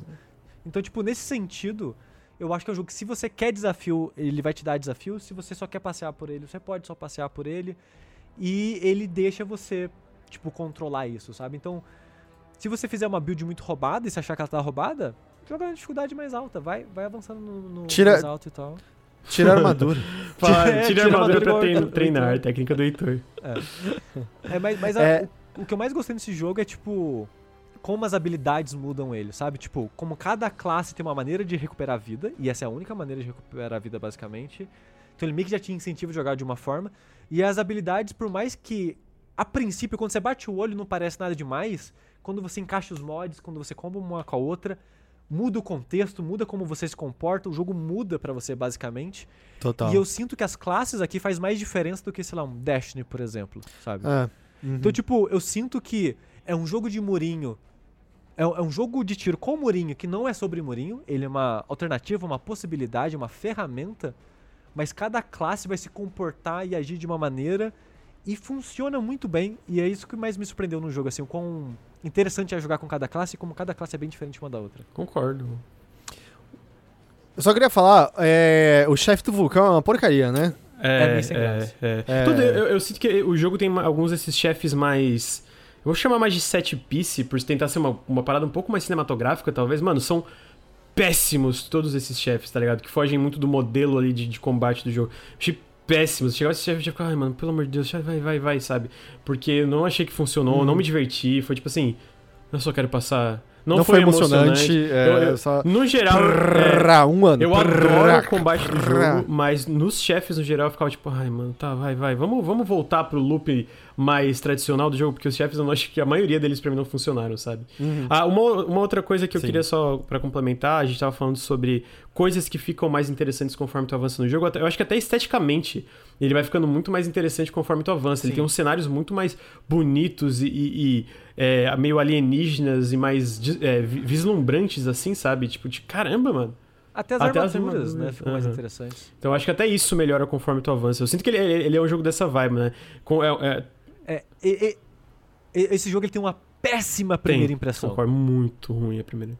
É assim, comparado com o que ele vira, pra mim, ele só melhora, assim. É um jogo que ele só vai melhorando conforme ele vai te dando mais. Eu entendo que, como ele é um jogo de umas 30, 40 horas, ele quer te, né, te dar as coisas bem aos pouquinhos, assim, pra você ter coisas pra ir descobrindo e tal. Mas é um jogo que, conforme ele vai se desdobrando pra você e você vai entendendo o que ele quer, o que ele é, ele é um jogo que vai ficando cada vez melhor, assim. Então ele é um jogo que eu acho que ele oferece uma. Ele dá uma péssima primeira impressão. E tem muita gente que jogou o demo, ou jogo, no Game Pass jogou, tipo, a primeira, sei lá, uma hora e tal, e abandonou o jogo. E pra essas pessoas, eu diria pra insistir um pouquinho. Que nem, que nem o Lucas falou, tipo, eu acho que ele não vale o preço cheio. Por favor, não vai gastar, tipo, Tá lançar 300 reais nesse 270 jogo, reais, gente, não isso. vale, não vale. É mais de 300 reais. Porque ele não é um jogo incrível, sabe? Ele é um jogo legal. Ele é um jogo que surpreende porque ninguém esperava nada dele, eu acho. Mas é um jogo que eu acho que vale a pena jogar se você gosta de co-op, que o co-op dele é muito divertido. É, vale a pena jogar se você gosta de dar um tirinho em terceira pessoa, pegar um lootzinho. Se você tem game, se você tem Game Pass, cara, eu acho que você precisa jogar esse jogo pelo menos um pouquinho. Ele é, ele é o jogo perfeito de Game Pass, que é como eu É. tô jogando. Eu, eu também acho. Nossa, é, a demo, eu lembro que eu joguei a demo e eu terminei a demo e fiquei, cara, não, não gostei, não gostei, mas aí a gente acabou recebendo uma chave, porque eu não tenho. O, eu tô sem o Xbox ainda, né? O meu, eu tô pra enviar agora amanhã. E aí eles vão enviar um outro, porque meu, eu tive a sorte, incrível sorte do meu Series S. Eu recebi um Series S da Microsoft, achei incrível, mas ele veio cagado. Então, é, eu não, não, não tive. Eu tava jogando no PC a demo e eu fiquei, ah, não vou jogar, né? Porque eu não vou pagar. A gente acabou recebendo uma chave do jogo. Eu falei, ah, vou testar. Porque no final da demo, quando, começa, quando libera a terceira habilidade, eu comecei a ficar. Talvez que um negócio legal nesse combate aqui. Eu, eu- eu gostaria de ver um pouco mais, né? Eu acabei jogando o, e é isso. Tu passa ali da área inicial, que é, é muito limitado o que, que tu pode fazer, eu acho que fica bem mais divertido. Ele te dá bem mais possibilidades de expressão. E, e eu gostei bastante disso. E é, é isso. Pra quem me xingou muito no, no YouTube, se você ouve podcast, sinto muito. Reforço, eu gostei bastante do jogo. É, toma outras duas pessoas também falando que é legal. Caralho! Hone- hone- honestão, Também acho. eu diria. honesto é uma, uma boa palavra pra Outriders.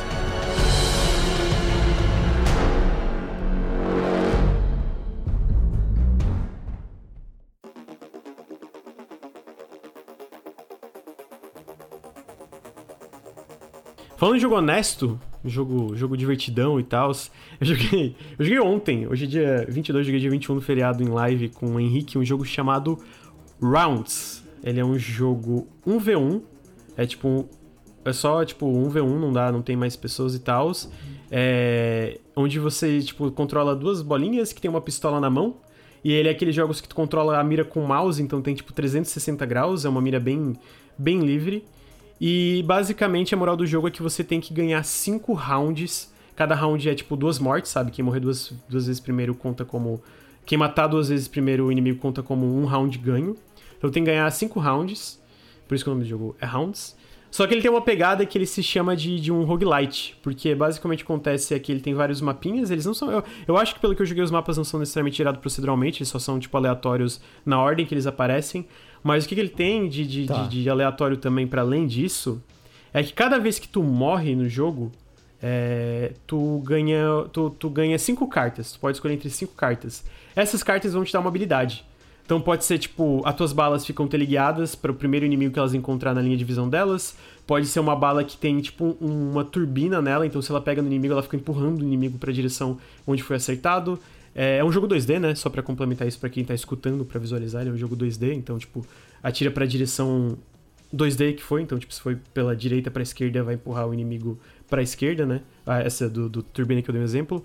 Pode ser uma, uma habilidade quando tá visualizando o inimigo na tua linha de visão, ele vai. Teu personagem vai andar, tipo, 60% mais rápido. Pode ser uma que tu ganha mais vida. Então tem muitas habilidades diferentes.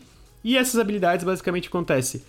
Tu, vai, tu, tu perdeu uma vez, tu vai ficar mais forte que o teu, teu adversário. Tu perdeu duas vezes, tu vai ficar mais forte que o teu adversário. Tu perdeu três vezes, tu vai ficar consideravelmente mais forte que o adversário. Então, é muito difícil, por exemplo, a, a pessoa conseguir ganhar cinco vezes seguidas, porque daqui a pouco tu tá enfrentando alguém que tem bala teleguiada, que pode atravessar o muro, e que é uma bala que tira muito mais dano, e, tipo, conf- conforme viaja pelo cenário, tira mais dano.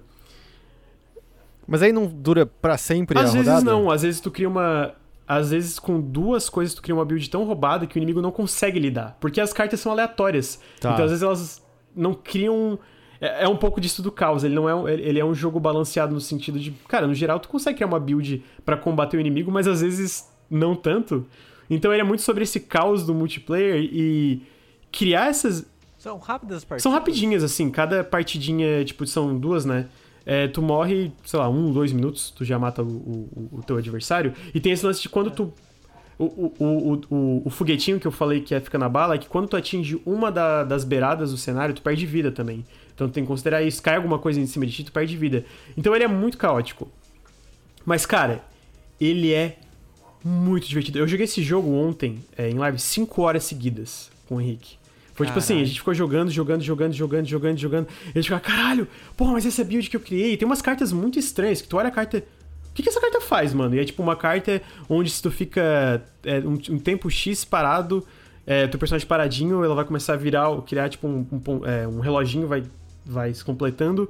E aí tu invoca poderes é, arcanos misteriosos. E tipo, o jogo nem te fala o que, que é, só fala, essa carta faz isso. E aí tu começa a explorar essas cartas e começa a jogar. E, cara, é muito engraçado e muito divertido, porque eu lembro que teve uma build que o Henrique criou. Que ele simplesmente chegava em mim. Ah, e tem isso, né? O botão direito tu bloqueia. É um bloco que, se tu acerta o timing, tu reflete a bala do teu inimigo. Só que muitas das cartas que tu pega é tipo assim: tu aperta o botão do bloco, pra além do bloco, tu vai poder criar uma, um negócio que te cura. Tu vai se teletransportar, tu vai dar uma explosão no inimigo que vai tirar a vida dele baseado na quantidade do teu HP. O Henrique fez uma build, mano, que eu fiquei muito puto, que ele chegava em mim, apertava o botão direito e me dava hit kill. E eu. E aí o que, que eu fiz? Eu falei, então tá. Aí eu criei uma build que eu atirava coisas que deixavam ele longe de mim. Eu, eu, eu basicamente ficava atirando aquelas turbinas nele pra ele não chegar perto de mim. E eu dava poison nele. Eu dava poison e turbina. Então eu ficava tipo assim. E tinha life steal. E eu ficava, só não chega perto de mim. Então era mu- muito sobre criar essas builds, experimentar. E como é, um, é isso, as cartas vêm aleatórias.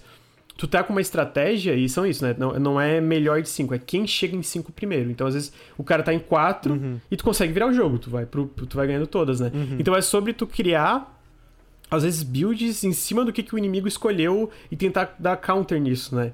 O que, que isso resulta é que, tipo assim, não é um jogo mais balanceado, não acho que vai ter esportes ao redor disso, mas, cara, ele é muito divertido. É, não, mas é, é que parece que tá, assim, pelo que você tá falando, parece que reclamar dele não ser balanceado é é que nem as pessoas reclamam que Mario Party é Aham, muito aleatório, sabe? É meio é essa é a ideia do negócio, não é pra ser exatamente muito equilibrado, é pra ser meio aleatório e Sim, é meio um pouquinho quebrado, assim. Parece ser um pouco. Fala, Sushi, desculpa. Como o Lu... É que por isso que eu perguntei sobre a duração, porque essa parte caótica e de certa forma essa aleatoriedade das builds de talvez o seu oponente fez uma build muito forte e você não conseguiu fazer uma muito boa, essa frustração dura pouco se a partida é curta. Exatamente. E você. E se o jogo te divertiu antes dessa frustração, é mais fácil você dar uma chance de novo pra, se, se divertir na outra partida, sabe? Então, tipo. Essa frustração você esquece ela rápido se o jogo é divertido e as partidas são Uhum. curtas. né? E, e, cara, e é isso, acabam sendo partidas. E, cara, eu joguei, tipo assim, 5 horas e ainda tinha carta que eu nem sabia o que fazer direito, tá ligado? Então, tipo, tem bastante opção Uhum. de cartas. É dos desenvolvedores, é, não sei se vocês conhecem o Totally Accurate é, Battle Simulator. Battle Simulator. É dos tá desenvolvedores ligado? desse jogo e também do Cluster Truck, que é um outro jogo que eu gosto muito de plataforma. E eu, eu acabei descobrindo isso porque eu tava vendo notícias pro café e vi eles lançaram esse 1v1 que eles chamam de roguelite, tal, tal, tal. Que, ah, curioso. E, mano, é 12 reais. É um jogo bem baratinho, ele tá no Steam por 12 reais. Baratinho. E, cara, eu achei muito divertido mesmo. Foi tipo assim, mano, eu quero jogar de novo. Porque eu tava rindo muito, cara. É aquele tipo de jogo que tu entra na vibe competitiva, cara, tu quer ganhar e tu pensa em builds pra ganhar, Aham. mas ao mesmo tempo é muito engraçado, porque às vezes tu pega uma parada, tu cria uma build Tá. que tu nem entende como tu criou uma parada tão estupidamente forte, tá ligado? Tipo, a- é, é a tua bala, eu, eu lembro que eu peguei uma que a bala, ela. Quanto mais longe ela percorria, mais dano ela tirava. E eu peguei também uma parada que aumentava o tamanho da minha bala. Então era tipo assim, eu atirava uma bala de canhão cada vez, que se pegava no Henrique era quase hit kill, tá ligado? E o Henrique ficava muito puto. E, cara, então, tipo, era muito engraçado, tá ligado? Era toda hora a gente rindo e parando.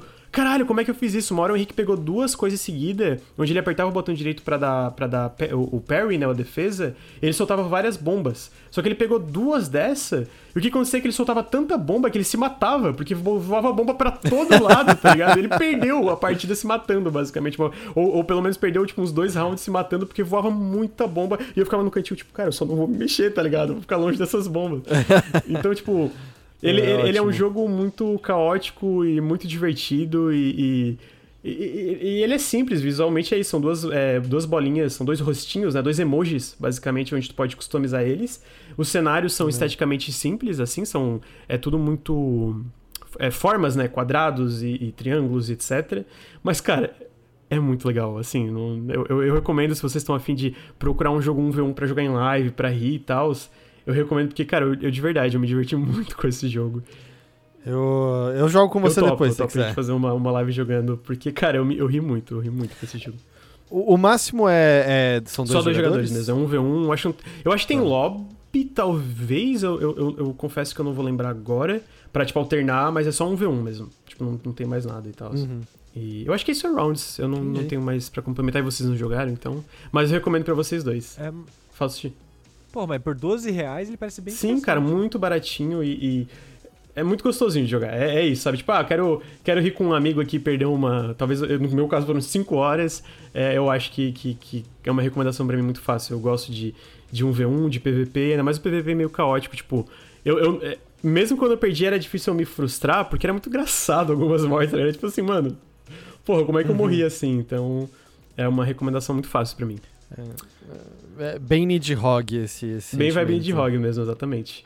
É, antes de encerrar é, o Periscope aqui, eu queria só deixar uma recomendação breve. Eu não vou falar muito aprofundado sobre o jogo, porque a gente já se alongou bastante aqui. É, mas é um jogo que eu tô gostando muito. Até o momento é meu jogo favorito do ano. Eu não, eu não terminei o jogo, o jogo pode virar um cocô pro final. Mas até onde eu joguei, eu tô gostando demais dele, me surpreendeu muito. Que é um jogo indie que eu não fazia ideia que ele existia. Até eu fazer ideia que ele existia. Que é o The Life and Suffering of Sir Brent.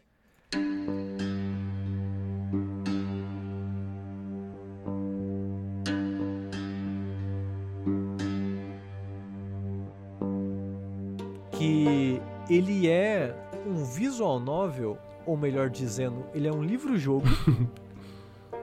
é porque ele é um jogo desenvolvido por uma equipe russa. Então você já vê aí o sofrimento no nome vai vir de um lugar. É, no caso, tô citando a literatura russa, tá? Não, tô citando a sociedade russa. Acho que. especificamente. É, é, deixa dado pra entender, tá tudo bem. É, é que não sei, né? Tem gente aí que talvez não conhece a literatura russa. Mas a parada é. Eu falo que ele é um livro-jogo porque ele é muito na vibe é, de um livro-jogo mesmo, no sentido de. Só explicando, né? Eu acho que melhor pra, pra quem não conhece o jogo é muito bom. é um livro que você tá lendo. Ele fala: Ah, o personagem tá numa encruzilhada. Ele vai pra esquerda, direita ou pra frente. Se você escolheu isso, vai pra página tal do livro. Se você escolheu aquilo, vai pra página tal do livro. E esse jogo ele tem muito essa vibe porque ele tem alguns poucos elementos de RPG no sentido de escolhas te dão atributos específicos que vão moldando o seu personagem, mas é- são escolhas bem simples que você consegue colo- dá a impressão que dá pra colocar esse livro, esse jogo num, num livro de fato, sabe? Que funcionaria como livro-jogo. Tanto que o jogo em si, ele é um livro. A tela é um livro aberto, né, no meio. E na, em uma página, na página da, da esquerda, é o texto. E na página da direita, ou é uma imagem é, exemplificando o que está acontecendo, ou vão ser as escolhas que você vai fazer. É, e esse livro, né, o contorno dele ali meio como marca-páginas e coisas do tipo, são os botões de opção do jogo, botão para mostrar a, sua, a árvore genealógica da sua família, a sua relação com outros personagens, e coisa, é, atributos e coisas do tipo, né? E o jogo, ele me capturou a princípio assim que eu achei a arte bem curiosa. E eu achei o nome muito evocativo. The Life and Suffering of Sir Brent. Eu achei Hum, tem um sofrimento. gostinho interessante esse nome. Tipo, em vez, em vez da vida e obra, é a vida e o sofrimento. E o sofrimento é. Aí, o jogo é o seguinte. Um pouco semelhante ao Before Your Eyes. É isso, o Before Your Eyes, o nome. Isso, isso. É, isso. ah, tá, sim, sim, esse é o nome do jogo. É, semelhante ao Before Your Eyes, você vai acompanhar a vida de uma pessoa, que é o Sir Brent. O jogo começa com ele, no fim da vida dele, senhorzinho, escrevendo a biografia da vida dele. E o jogo é mais ou menos você vivendo a biografia da vida dele, só que fazendo as escolhas também dos acontecimentos e moldando como foi a vida dele. É, ele já tem uma origem pré-determinada, com pais fixos, irmãos fixos, mas você vai moldar como ele vai crescer nesse mundo.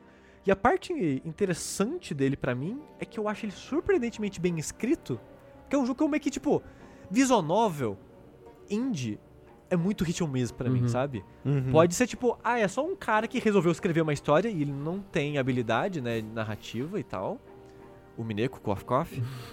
Eu não entendi o que ele falou. É. Eu eu não entendi. É um jogo. Mineco. É, o Mineko é um, é um, é um visual novel. Ah, tá. Ou pode ser realmente uma pessoa que sabe o que tá fazendo ali e vai escrever uma história muito incrível. E esse jogo calhou de ser a segunda opção. E eu fiquei muito surpreso e ele foi me surpreendendo muito conforme foi jogando. Talvez por isso eu gostei tanto dele, porque além da história eu tô- achando ela muito boa, eu tô constantemente sendo, surpreendido por ela. Que a história é a seguinte: ela. Você é, joga com esse personagem, né? Você vive a história dessa pessoa desde o nascimento dela. Da, ela abre o olho é a primeira escolha que você faz. Pra onde você olha? Pro seu pai, pra sua mãe ou pra uma figura é, que é um vulto entre os dois? É, e aí você já começa a moldar a ficha do seu personagem, digamos assim. E esse jogo, a história, o contexto, no começo ele parece muito a nossa realidade. Parece muito, sei lá, se passa na era vitoriana ou se passa algo assim, sabe? Em, em algum momento na época humana, assim. Ele, ele parece muito isso a princípio. Porque você tá vivendo do ponto de vista de uma criança que não conhece o mundo. Ela não sabe nada, ela só sabe a família dela. E o jogo ele faz um ótimo trabalho de apresentar o mundo a partir das pessoas que você conhece. Aí você conhece o mundo do, do ponto de vista da sua mãe, do seu pai, dos seus irmãos. E o mundo é a sua família, sabe? E você descobre que nesse mundo tem meio que um sistema de casta, onde tem os nobres, tem o clero e tem os pobres, né? O- os comuns, digamos assim. E cada, cada um dessa, dessas castas, digamos assim, tem um mote pela qual ela deve viver, que a sociedade determina que ela, pela qual ela deve viver. Que é o clero é ensinar e gui- guiar, tanto em, é, em- no âmbito religioso quanto no âmbito de. é, de guiar na vida mesmo. Tipo, eu tenho dúvidas na minha vida, não sei o que eu quero fazer. Você tem que falar com o padre para ele te aconselhar na sua vida. O nobre, ele tá aí pra comandar o mundo, para serem os nobres. E os comuns, o que eu chamo carinhosamente de os fudidos, que seríamos nós, eles estão pra sofrer. Esse é o mote deles. Vocês estão aí pra sofrer. E é uma crítica social nem um pouco sutil que eles fazem, mas que eu Uhum. acho muito interessante a maneira que eles estão fazendo mesmo assim, que o jogo é uma constante crítica ao capitalismo, à religião e a tudo isso que a gente vive hoje em dia na sociedade moderna. E ele cutuca você para você se revoltar de como é a sociedade hoje em dia, sem apontar para a sociedade de hoje em dia, sabe?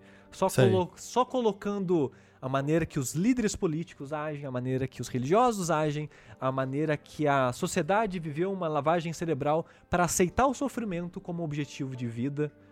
É, e a maneira que o seu personagem ele sofre essa lavagem cerebral dos pais quando ele nasce.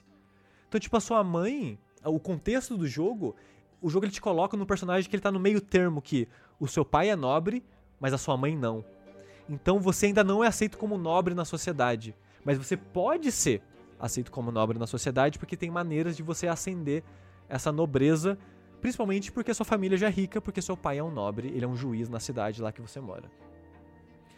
É, E você tem essas visões diferentes de o irmão mais velho que vem do casamento anterior do seu pai, que era com uma mãe nobre, então o filho já nasceu nobre de cara. A mãe, ela veio com uma, uma filha bastarda de um casamento que ela não teve. Então ela é totalmente é, fodida, digamos assim, e ela basicamente impossível de ascender à nobreza e você nesse meio termo. E é muito interessante a maneira que o jogo ele começa a te apresentar essas castas do ponto de vista da sua irmã, que já é mais velha e viveu a vida inteira como uma fodida, seu irmão que é mais velho que você, que viveu a vida como nobre, snob, filho da puta, que acha que é melhor que todo mundo no mundo, e a sua mãe que viveu a vida inteira como uma fodida e acha que você também deveria, que a filha dela deveria. E isso, pra mim, que cresci em uma família católica, com os dogmas católicos de culpa e sofrimento e coisas do tipo, eu de certa forma vi muito a minha mãe na mãe da, da personagem da história, sabe? Que de. É, faz, ver você tentando fazer alguma coisa, não, você não pode fazer isso, que você deve sofrer. Tipo, aí bate em você. Ou a sua irmã, ela adora poesia, ela escreve uma um poema, mas a poesia e as artes são coisa dos nobres. A gente não pode fazer isso. A gente não pode pisar nesse mundo. Então, quando a sua mãe descobre que ela escreveu um poema, bate nela e tudo, todas essas coisas, né? Porque você não tá aqui pra criar arte. Você não tá aqui pra liderar, você não tá aqui. Não, você tá aqui pra sofrer e servir. E essa é a sua vida. É. De certa forma me lembrava a minha mãe com os dogmas religiosos da vida, de ah, não, a gente não pode fazer isso porque tem que fazer aquilo. Sabe, tipo de sem questionar o de por que, que a gente age assim, por que, que a gente pensa assim, por que, que a gente tem esses preconceitos vindo da, da, da religião e tal. É, e esse jogo ele entrega isso pra você do ponto de vista de uma criança de só vendo o mundo acontecer, sabe? Até que você vai pro segundo arco, o segundo capítulo do jogo, que é a adolescência. E o jogo você vai vendo de ano em ano dessa pessoa. Você vai vivendo a vida inteira dessa pessoa. E quando você chega na adolescência, quando você começa a ir pra escola, você já começa a sair de casa e ver a vizinhança, você começa a ver que o mundo não era bem daquele jeito que a sua família te vendia, sabe? E tipo, pra gente aqui, que tá nessa conversa, que já tem, sei lá, seus 20 e tantos, 30 anos aqui, pra gente é natural isso, mas é muito interessante ver como o jogo fez isso muito bem, né? De você descobrir esse mundo do jogo pelo olhar da criança. E não é lá, Fallout 3, que você vive 30 segundos no olhar da criança só pra ser um tutorial bonitinho, sabe? Não, aqui eles usam pra um contexto narrativo muito interessante, porque aos poucos você vai descobrindo que esse mundo não é o nosso mundo. Esse mundo é mágico. Esse mundo tem deuses. Esse mundo você pode morrer e renascer. Nesse mundo as pessoas e, e o mundo ele é construído com, em cima disso, sabe? Dessas, dessas reencarnações, dessas, é, dessa, dessas aspectos mágicos, é, sutis que o mundo apresenta. Por exemplo, tem um momento no jogo em que você tá na calçada da sua casa e tem uma criança que ela vai ser atropelada por uma carruagem de uma família nobre. E você pode deixar ela morrer ou tentar salvar ela. Se você tentar salvar ela, você morre. E você morre e renasce logo em seguida. Então, tipo, ele tem uma relação de vida e morte diferente no sentido de a sua família briga com você porque aquela criança ela ia renascer de qualquer forma e ela iria renascer. Então eles brigam com você, tipo, você tá gastando a sua vida, uma das suas vidas, salvando uma criança qualquer aí que você nem conhece, tipo, por nada. Mas e ainda assim, tem o risco de não renascer, porque quem controla é, essas reencarnação sua, digamos assim, são os deuses, que são gênios Ah, tá. desse mundo. Não é uma certeza absoluta que vai rolar. Exato. Então a certeza que eles têm é que ninguém voltou mais do que três, é, quatro, é, três vezes. Então, tipo, meio que a sua quarta vida, digamos assim, é a sua última. E chega um ponto da sua vida, e é meio que interessante que é apresentado de uma maneira meio mística, que as pessoas parece que não entendem de fato como acontece. Só tem tipo, olha, ninguém voltou uma quarta vez, então você só tem quatro vidas. Uhum. E as pessoas acham que você tem um propósito na vida, porque mesmo que você nunca morreu, você chegou, sei lá, seus 30 e poucos, 40 anos, morreu, nunca mais voltou. Aí as pessoas en- encaram como, ah, você já fez o objetivo que os deuses te colocaram nesse mundo pra fazer. Tá, você nem precisou viver as outras vezes. Ex- exato. Então, tipo, tem essa tem a possibilidade de você reencarnar até quatro vezes, mas a partir de um ponto não é certeza mais. E quando você morre, você vai pro além, você encontra os deuses, eles falam com você. Então tem realmente um aspecto mágico e divino acontecendo nesse jogo. E conforme o seu personagem vai crescendo e conhecendo mais pessoas, os aspectos políticos vão aparecendo mais. Você descobre que tem uma outra raça nesse mundo de nobres que é assim. E tipo, quando o jogo apresenta, eu já fiquei tipo, vai ser só uma pessoa comum, né? E o contexto social faz te vender como se fosse alguém melhor do que você só porque é um contexto social. E é isso, sabe? É só uma pessoa que ela tem uma pele diferente. Já pensou se a gente vivesse num mundo onde um grupo de pessoas que tem uma pele diferente do outro se achasse melhor, se achasse mais apto a governar? É, e esse jogo ele faz isso, né? Ele coloca Uhum. um grupo de pessoas que tem, sei lá, pele azul e fala: não, nós somos superiores porque temos peles azuis e nós somos os reis do mundo e devemos é, governar sobre vocês. E vocês são os fudidos e vocês têm que ficar lá embaixo sofrendo é, e servindo a gente. Então o jogo ele coloca esses contextos sociais e religiosos que são muito claros, análogos ao da realidade. Ele não tá sendo sutil nessa comparação, mas tá sendo muito interessante a apresentação dele, né, nesse contexto da criança vivendo e descobrindo aos poucos esses aspectos. Você ia falar alguma coisa, Heitor? É, não, eu, eu tava curioso com algumas coisas, mas termina só de falar que aí eu pergunto. Então, tipo, e é interessante que o jogo ele tá caminhando por um caminho que você vai, você vai por uma dessas castas. Você pode ser nobre, você pode continuar fudido e você pode virar clero. Mas ele vende a justiça de uma maneira tão injusta que eu me revolto, eu fico tão puto, tão puto com, a- com os acontecimentos dessa história, com a injustiça desse mundo, e eu consigo ver no horizonte é, a, a resistência aos poucos, em- nos amigos de infância que você faz, em algumas coisas que estão acontecendo na sociedade, e eu consigo ver a história caminhando pro aspecto que vai ter a revolução. E eu quero muito estar nessa revolução. Então, meu objetivo nesse jogo é: vou continuar um fudido e eu vou viver e fazer parte dessa revolução.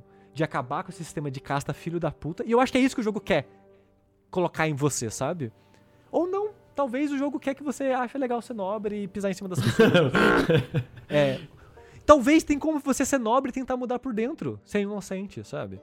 Então, tipo, eu tô achando muito fascinante esse universo e a maneira que ele tá apresentando esse universo. E o jogo é muito bem escrito. A parte triste é que quase não tem personagem. A maior parte do, dos- do texto é em primeira pessoa, né? Você vendo o que tá acontecendo e narrando meio que na cabeça do personagem o acontecimento. De vez em quando tem diálogo com, com outros personagens, mas os personagens não são muito bem trabalhados, né? Eles não são aprofundados, porque o foco é muito é, nessa, nesse personagem, né? Absorvendo o mundo, assim. Mas eu tô achando muito bem escrito e muito interessante de acompanhar esse jogo. É, aí eu, eu queria entender isso. Você tem escolhas, que você falou Aham. que era um, meio um livro escolha aventura. E, e isso que vão determinar o caminho que você vai seguir, de ser nobre, revolucionário, coisa assim. Mas tem outras coisas mais pontuais, que, por exemplo, fora do seu controle, do tipo, tem falhas que vão te levar a algum caminho específico, alguma coisa é, assim? um- uma das coisas que esse jogo me frustra um pouco, mas você pode contornar isso é é tudo bem bem certinho no sentido de vai ter uma vai apare- aparece umas escolhas pra você. E os seus atributos vão determinar se você pode ou não escolher elas. Então, tipo, ah, por exemplo, não é bem assim. Do que eu falei de de salvar a criança ser atropelada. Pra você salvar ela, você precisa ter coragem, um ponto em coragem, senão você não consegue salvar ela, por exemplo. Aí o jogo mostra, tipo, ó, tem essa escolha aqui. Você coloca o mouse em cima e fala, você precisava desse ponto, é, ou X pontos nesse atributo pra você fazer essa escolha. E é isso. E se você pode fazer a escolha e coloca o mouse em cima, o jogo fala, olha, fazendo essa escolha, você vai ganhar atributo tal. Uhum. Então você pode meio que guiar seu personagem de propósito, vendo o que cada escolha vai te proporcionar. Tá, entendi. Mas, se você quiser, você pode desligar nas opções isso. Para você meio que só fazer as escolhas que você faria e o resultado vir naturalmente é, pro seu personagem. É, e o jogo, ele, ele não faz questão de esconder nada. Então, tipo, por exemplo, quando você começa o jogo, ele mostra, olha, vai ter cinco capítulos, esse é o nome de cada capítulo. E o último chama Revolução. Hum. Então você fica, ah, ok, vai, vai ter. Acho que eu sei pra onde tá indo isso É, aqui. é, exato. Então, tipo, ele não faz mistério nessas coisas. Ele não faz mistério em que você vai ganhar é, escolhendo as coisas. No começo de cada capítulo, ele fala: olha, nesse capítulo tem esses eventos chaves. Ele não fala como você alcança eles, mas fala: olha, tem um evento chave que chama A Primeira Morte.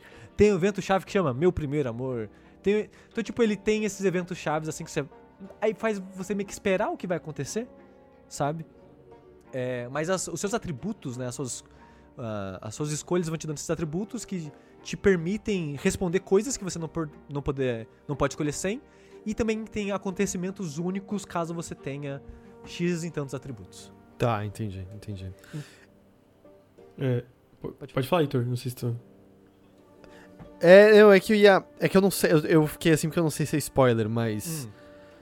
Tá claro se você joga as quatro vidas ou. Co- Como assim? Ou- ah, ah, Porque, porque você pode ressuscitar, né? Você joga Sim. quatro vidas inteiras ou. Não, não, não. Isso de ressuscitar é literalmente você ressuscita. Você mesmo ressuscita. Você não reencarna num outro corpo. Ah, eu achei que você nascia num novo indivíduo depois de Não. uma nova vida inteira. É, o que acontece é, quando você morre, o seu corpo ele desfaz magicamente e depois ele se refaz sem danos do que te Tá. matou. É, você realmente renasce ali, você ganha uma, uma vida de- do Mario. Entendi, entendi, entendi. E você pode morrer múltiplas vezes é, ao longo do jogo. E quando você vai morrer, o jogo fala. Tipo, você coloca o mouse assim e fala, olha, essa alternativa vai- fazer você morrer. Você vai gastar uma das suas vidas fazendo isso. Tá, entendi, entendi. Cara, eu, eu, eu tô, eu tô fascinado, eu tô um pouco puto comigo que eu quase encerro o podcast sem a gente falar sobre isso. É, É. Tem dois, eu tava lendo o chat falou, tem dois capítulos de graça, né? Ele parece um jogo longo, né? Isso, Porque os tu tá do- comentando que tá jogando ainda, ou tu...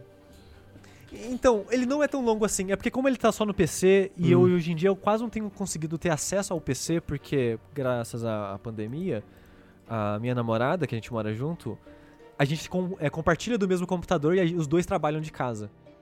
Então, quando eu não tô trabalhando, ela tá trabalhando. Então quase nunca o computador tá livre pra, tipo, jogar, por exemplo. Então. Eu meio que não consegui jogar ele por falta de oportunidade mesmo, assim. Mas ele não é muito longo, foi em torno de uma hora e meia, duas horas é, cada capítulo que eu joguei. Até agora o jogo tem cinco capítulos. É, então o jogo, eu chuto que vai ter umas 10, 12 horas. E os dois primeiros capítulos do jogo, que é a sua infância e adolescência, é, que foram os dois capítulos que eu joguei até agora, estão de graça. Então se você achou curioso o que eu falei, se você ficou interessado, é, pode ir e na fé, experimenta o jogo, eu acho que tem uma chance de você gostar. Se você gosta de Disco Elysium, em muitos momentos ele me, lem- me lembra Disco Elysium, porque ele é porque ele é essa realidade fantástica muito próxima da realidade com a crítica social foda em cima, sabe? Então, tipo, ele- o texto tem um gostinho meio Disco Elysium pra mim assim, em muitos momentos. É, infelizmente ele é só em inglês e russo o idioma do jogo, ele não tem dublagem, ele é só escrita. Então você tem que saber inglês. O inglês não é um inglês muito difícil ou aprofundado. Eu acho, eu não sei. É difícil eu dizer, já que eu né, sei inglês. O... É, eu acho que o, o- o- talvez o difícil seria uma parada mais rebuscada, porque às vezes o Disco Elysium eu sinto que é meio pesado, assim. É, ele não, sim, sim, ele não é tão pesado Entendi, quanto o Disco entendi. Elysium, eu acho. Não diria. Cara, eu, eu, eu acho incrível porque eu não tinha ideia da existência desse jogo, fora o que tu me falou. E eu, eu sinto que a gente, a gente como ali, sabe, criador de conteúdo, a gente sempre tá atrás, né, de procurar coisa, lançamento, etc. E eu confesso que esse passou completamente despercebido por mim. Talvez por eu não ser tão por dentro de visual novel, mesmo que seja uma visual novel diferenciada. Mas eu, cara, eu, eu amei tudo que tu falou. Eu, eu, só não entendi isso, né? Então, tipo, não tem como, é porque, como tu falou, tem certas escolhas que tu faz que o jogo fala. Ah, tu vai morrer, né? Tu, tu, tu, tu vai. Tem como. Eu, não- eu não sei se tu sabe. Eu acho que talvez o.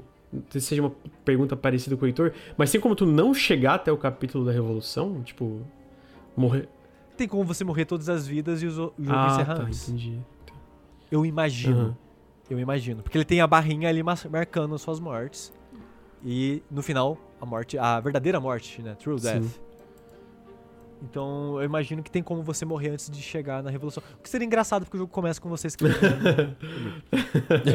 Mas, é. Então eu morri, e aí eu morri. E eu tô. e eu tô- então, tipo, o jogo ele tá me. insti- Eu tô instigado em continuar o jogo porque eu tô achando bem escrito, eu quero fazer revolução, e eu quero descobrir mais desse mundo mágico dele porque tá muito in- curioso a maneira que ele tá vendendo a magia desse mundo, as divindades e como ela interfere nas coisas. É, essa parada de você morrer e poder conversar com essas duas entidades e elas questionarem você sobre a sua vida de maneiras filosóficas, assim.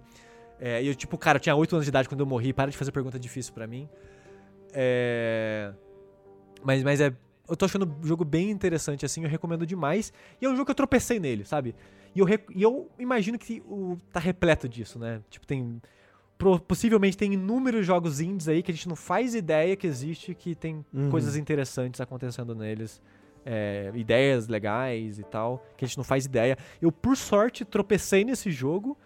Dei chance porque achei o visual interessante, tava afim de um visual novel. E tô adorando o jogo. E eu recomendo demais, assim. Pior que eu recebi release dele, eu cheguei a olhar, mas acabei não, não indo atrás, eu tinha deixado Ah, mas, passar. mas isso eu, eu sinto que é normal, porque realmente tem mu é muito jogo saindo. Porque A gente falou um pouquinho é, disso. Não sei se foi antes, eu acho que foi antes da gente entrar no cast, né? Que é tipo, talvez se tu joga realmente mega produções é, esse ano esteja devagar, e eu acho que vai continuar por um bom tempo assim, por causa de como a pandemia tá afetando especialmente mega produções. Tem uma matéria muito boa na Fanbyte sobre isso, sobre, tipo, jogos independentes, menores. Não é que não, não foram afetados, né? Porque afinal a pandemia afetou a saúde mental e, e todo mundo. Mas em questão de infraestrutura, né? Jogos de mega produção foram muito mais afetados.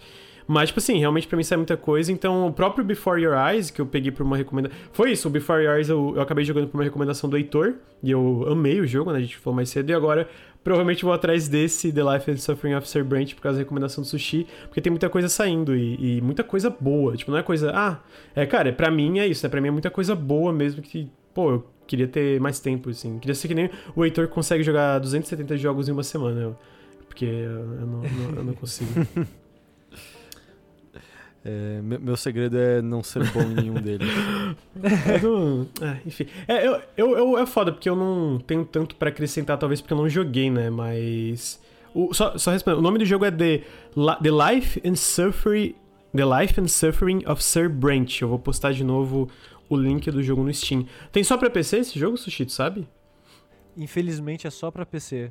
É, e como é um jogo de estúdio pequeno, acho que são tipo cinco pessoas, é o primeiro jogo comercial deles. Eu fui, de curiosidade fui procurar sobre. É um estúdio que antes fazia é, advergames e jogos educativos. E esse é o primeiro jogo comercial deles mesmo. E eu, tipo, porra, pra sair de advergame pra isso, que salto, cara. Às vezes só falta a oportunidade, né? Eu, eu, eu, eu, vou, eu vou comprar. eu vou na verdade, eu vou antes jogar os capítulos de graça, mas. É, eu- Tem no Game Ah, obrigado, eu vou, é, mas. Ah, compra, Lucas. Você já passou do momento do lançamento do jogo, você tem que comprar agora. Você não vai fazer cobertura mais dele. É justo, é, isso, isso, é, isso é verdade. Bom, a gente tecnicamente fez cobertura É. aqui no podcast. Ah! O sushi, o sushi fez, você não. Você tem que pagar. É, Mas o jogo tá baratinho, tá tipo 30 e poucos reais também, então é tranquilo. Hum. Eu acho que vale a pena. eu tô. Ainda bem que. Obrigado por me interromper pra falar desse jogo, Sushi, porque às vezes eu deixo as coisas passar. É, é, e desculpa por ter colocado mais 40 Não, minutos eu, no eu podcast. acho que foram 40 minutos muito bem colocados. Foi muito legal ouvir. Eu não, eu, não, eu não tinha ideia. e, Pô, tô falando do mundo desse jogo, eu fiquei fascinado, mano. Eu quero muito jogar ele. Eu não sei, tu tem alguma coisa pra acrescentar sobre o jogo, Heitor? Porque eu não joguei, então não tem nem como. Não. Não, querido professor. Ah, eu acho agora. Tem mais alguma coisa que vocês queriam falar sobre, gente, Heitor e Sushi? Tinha mais um jogo aqui que eu queria falar, Lucas, mas é Pode- rapidinho. pode falar. Isso é ironia. Ah, tá. Desculpa, Eu tô, desculpa. Ah, eu tô zoando, eu tô zoando. É, Só porque eu fui no Overloader e fiz a mesma coisa e falei 3 horas. Desculpa, gente. Não, não, eu tava- vamos, vamos pensar algum jogo pra gente falar que a gente odeia de novo. assim, Acabou! um jogo velho. Não- Acabou! Não, velho não. Assassin's Creed a gente 3. odeia. ActRaiser 2. Actually, eu não sei se eu joguei o 2, eu acho que eu nunca joguei o é bem 2. ruim. Um é muito legal. eu odeio Assassin's Creed 3. Eu tenho muita raiva de Assassin's Creed 3. Ah, é, mas, mas é, um, é um jogo só muito ruim, né? Ah, um jogo, um jogo que a galera gosta que, que, que, que eu não gosto? É Mario não, 3D, é Mario tipo- 3D. Ódio, tá ligado? O jogo que te dá Assassin's ódio, ódio Creed mesmo. 3. Não, tipo, ah, Assassin's Creed. Assassin's Creed Mas me é dá ruim, é ódio. Eu- isso, eu tenho é, tipo, raiva. uma eu me forcei a zerar e eu não sei porque eu me forcei a zerar. Porque eu zerei e eu fiquei, tipo Putz. assim. Com muita raiva do jogo. Eu fiquei com muita raiva do jogo. Eu fiquei tipo, cara, esse jogo é muito ruim, mano. É meu Deus, é muito ruim mesmo. Então, eu tenho um pouco de raiva do de We Happy Few também. Porque eu zerei pro embargo. E eu virei à noite editando o vídeo. Assim, pra, pra ser justo, o vídeo foi super bem no, no, no canal. Mas, como eu zerei, são tipo. Eu não sei se vocês já jogaram We Happy Few. Tu zera uma vez e é tipo assim. Putz, né? Que merda. E aí tu tem que zerar mais duas vezes com personagens diferentes, com mecânicas que deixam o jogo ainda pior. Então eu tenho um pouco de raiva de We Happy Few também. A gente termina o podcast, chega no final do Periscópio falando. xingando. É... Tá aí! Falaram de fãs. Eu odeio Dark Souls 2. Tenho muita raiva de Dark Souls 2. Tem outro jogo que eu tenho raiva. É, mas na verdade eu tenho raiva por causa do DLC do Ivory King. Eu tenho muita raiva daquele DLC, cara. E aí fez eu pegar nojo do resto do jogo. Ah, mas eu vou agora, antes de finalizar, eu gostaria de dar a palavra pro Sushi de novo, pra ele falar um pouco sobre onde a gente pode encontrar o teu trabalho, onde você faz lives, o que, que você faz na internet. É, você pode procurar por jogabilidade em qualquer lugar. Se escrever jogabilidade no seu micro-ondas, é, a gente deve aparecer lá. Então, se você procurar em qualquer agregador de podcast, você vai ter algum dos nossos milhares de podcasts. A gente faz mais do que deveria. A gente tem sobre jogos, tem sobre anime, tem sobre não jogos, tem sobre falar merda só. É, você pode procurar a gente no YouTube. O canal tá meio abandonado lá há um ano, mas tem uns vídeos antigos que são muito bons Tem lá. muito vídeo bom lá. Não, não, não É. precisa ser, não precisa ser humilde aí, tem muito vídeo legal pra caramba lá. É, e na Twitch também.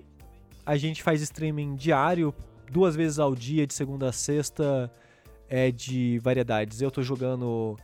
Por, ex- por exemplo, eu tô jogando jogos da From, né, em ordem cronológica, como eu falei. Tengu tá jogando Drakengard. Ou Pa- Pagandan, que é, o, é jogar Ganda ouvindo pagode.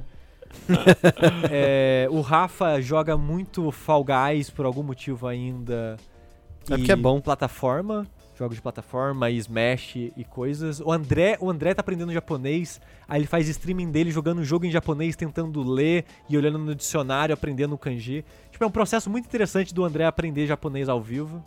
Então, tipo, a gente tem é muito eclético os nossos streamings assim, mas se você ficou curioso nisso, dá uma conferida lá. Então, é, é, procurem pelo, por jogabilidade aí, em qualquer lugar do, no micro-ondas, eu recomendo especialmente procurar. Porque o conteúdo do pessoal de jogabilidade é excelente, então fica a minha recomendação. E agora eu, eu vou perguntar pro Heitor, esse homem lindo, formoso. Ai. O Sushi também é lindo e formoso. Não sei porque eu chamei só o Heitor de lindo e formoso. Hum, É porque só o Heitor Tá, que- tá corrigindo, tá ficando pior. Mas eu acho todo, todos vocês lindos e formosos. Mas, Heitor, vai, fala, joga. Mas ah, eu sou parte do Overloader. A gente também é um, um site, um grupo, sei lá mais o que, que é nessa altura, que a gente conversa sobre games. Nosso lugar principal para falar sobre games são nossos podcasts. Como eu mencionei mais cedo, Mothership com C é o nome do feed que você encontra em qualquer aplicativo de podcast. Você encontra em Spotify, podcast da Amazon, ah, da Apple, etc, etc. Ah, e dentro desse feed você tem nossos dois podcasts, um que chama Mothership e um que chama Notícias da Nave Mãe. Um é dedicado a ficar falando mais sobre jogos, outro é dedicado a ficar falando mais das notícias e dos eventos. Se você não conhece, fica aqui o convite. E a outra coisa principal que a gente faz hoje em dia também é, são as lives na Twitch, twitch.tv barra overloader. A gente... ah, nossas lives são, são menos ecléticas nesse sentido, a gente jogando coisas mesmo. Só. É, eu não aprendi, não aprendi línguas jogando, é, mas a gente tá, sei lá, vários dias da semana tem lives da gente jogando coisas diversas, tem coisa nova, tem coisa velha, não tem muito definido assim o que, que, que a gente joga, e a gente também transmite a gravação do Mothership por lá. Então, sei lá, se você seguir lá, já ajuda a gente pra cacete e eu ficaria muito agradecido. E se você quiser me seguir em, em, em redes sociais, é arroba Zito Silva em todo lugar. Todo, todo lugar. Dá pra te achar no micro-ondas? Dá pra me achar no micro-ondas. Eu me vejo mais como um cara de Justo. forno, sabe? Mas dá pra me achar no micro-ondas. É, eu queria só finalizar lembrando que o Nautilus é financiado. Inclusive tá aí, o Jogabilidade e o Overloader também são financiados coletivamente. Vocês não querem falar sobre onde as pessoas podem apoiar vocês? Ah, a gente tá em vários sites de apoio. Você pode dar sub na Twitch, pode ser no Padrim, no PicPay e várias outras coisas, mas pra ficar mais fácil, pode ir no jogabilidade.de barra apoia. Olha aí. Eu acho que é isso. Tá aí, então. E Heitor, onde as pessoas podem apoiar o Overloader? Olha, a gente, nossas campanhas principais são no apoia-se, apoia.se barra overloader ou no PicPay, quando você procura por arroba overloader, além de subs da Twitch. Mas se eu posso ser chique que nem o, o Sushi, eu também posso. Entra no overloader.com.br barra assine, que você encontra todas as informações lá. Olha só. É, ó, o chat me corrigiu, é contribua.jogabilidade.de Sushi, caralho. Não Contribua. sei, gente. Não foi eu que montei o site, eu não entro nele. é, gente, é contribua, pra quem tá no feed, é contribua.jogabilidade.d. É, então é isso. Cara, É Sushi falou com tanta certeza, tanto, tanto... afinco assim. Pá, tá aqui, é esse aqui. É, o Nautilus não tem nada chique, não tem um, um agregador de apoio, então é, ah, tem no apoia.se barra Nautilus ou picpay.me barra canal Nautilus, porque a gente tem dois links diferentes de apoio porque a gente é idiota. E também vocês podem apoiar a gente aqui no Twitch, twitch.tv barra Nautilus Link, todo sub faz muita diferença. A gente não vai bater a meta de bater 5 subs pra comprar o Nautilus de volta, então a gente ainda vai estar sobre, a sobre a bandeira aí do jogabilidade, sobre do, do Overloader. É, E eu que descobri hoje, o Overloader esteve a 10 subs de distância da gente conseguir fazer o necessário pra ter o contrato premium e ganhar Sério? mais de sub. é, Não, mas, é, mas, descobri. mas perdeu a oportunidade? Como é que é isso? Não sei, depois eu falo. agora não sei se isso... Ah, tá. não, é que você falou, a gente tava. Isso, mas, mas se ganhar uns 10 agora não funciona? Não, já passou. o- Droga. mas tá aí. Apo, apoia o Overloader pra ganhar uma porcentagem maior. Não, mas tá, agora tem que, tem que recomeçar, agora já foi. Puta merda. Então apoie muito o Overloader, porque daí recomeça e consegue. Então, Exatamente. o, a moral não do tenho apoio ainda está aí. A moral do apoio ainda está aí. É... Nada contra Queria então isso. agradecer meus queridíssimos Eduardo Fonseca, Sushi e Heitor de Paola, no arroba Zito Silva, pela presença no Periscópio número 41. Foi muito bom conversar com vocês. Eu espero que vocês tenham gostado também de participar. Eu não sou. Não estou acostumado a ser host do Periscópio, então espero que. Sushi me perdoa por ter quase é, passado desse jogo maravilhoso que tu queria falar. Eu, é só porque eu tô. Eu sou assim, eu sou esquecido às vezes. Eu. E desculpa por ter falado tanto de tudo. Eu, eu acho que não, não tem que. Não, não, não desculpo, eu agradeço, porque foi, foi ótimo. E. E, e eu agradeço o convite, foi muito Fico divertido. feliz, vou, vou tentar chamar vocês mais vezes. E também pro Café com Videogames, aí acordar às nove e meia da manhã, bem cedinho, pra, pra falar de videogame. Heitor também, muito obrigado. Sushi, muito obrigado. É, com isso, Nada. a gente fica por aqui. Periscópio 41. Até o próximo podcast. Tchau, gente. Boa noite.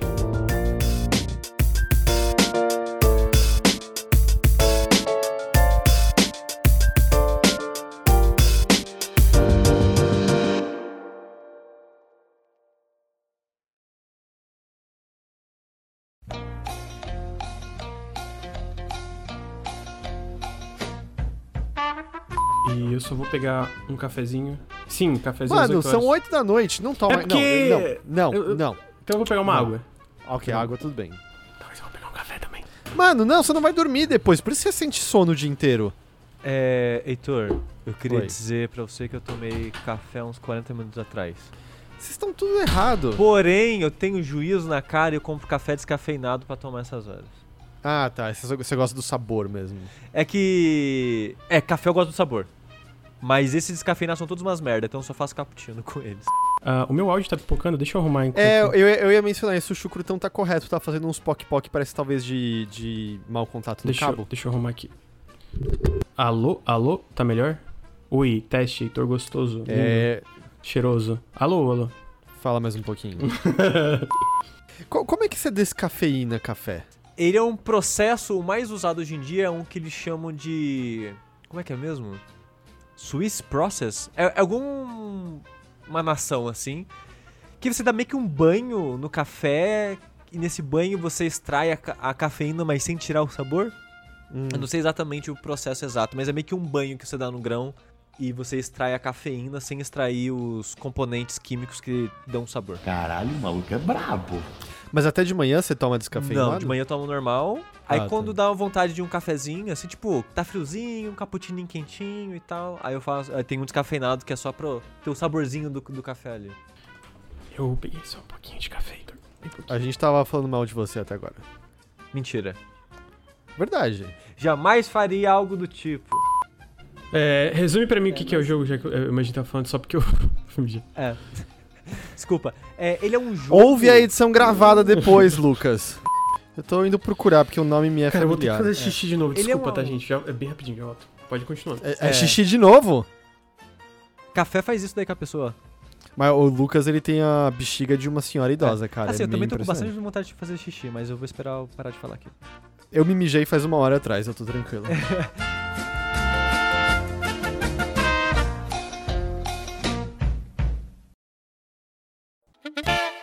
Esse podcast foi editado por Marlos Sanuto.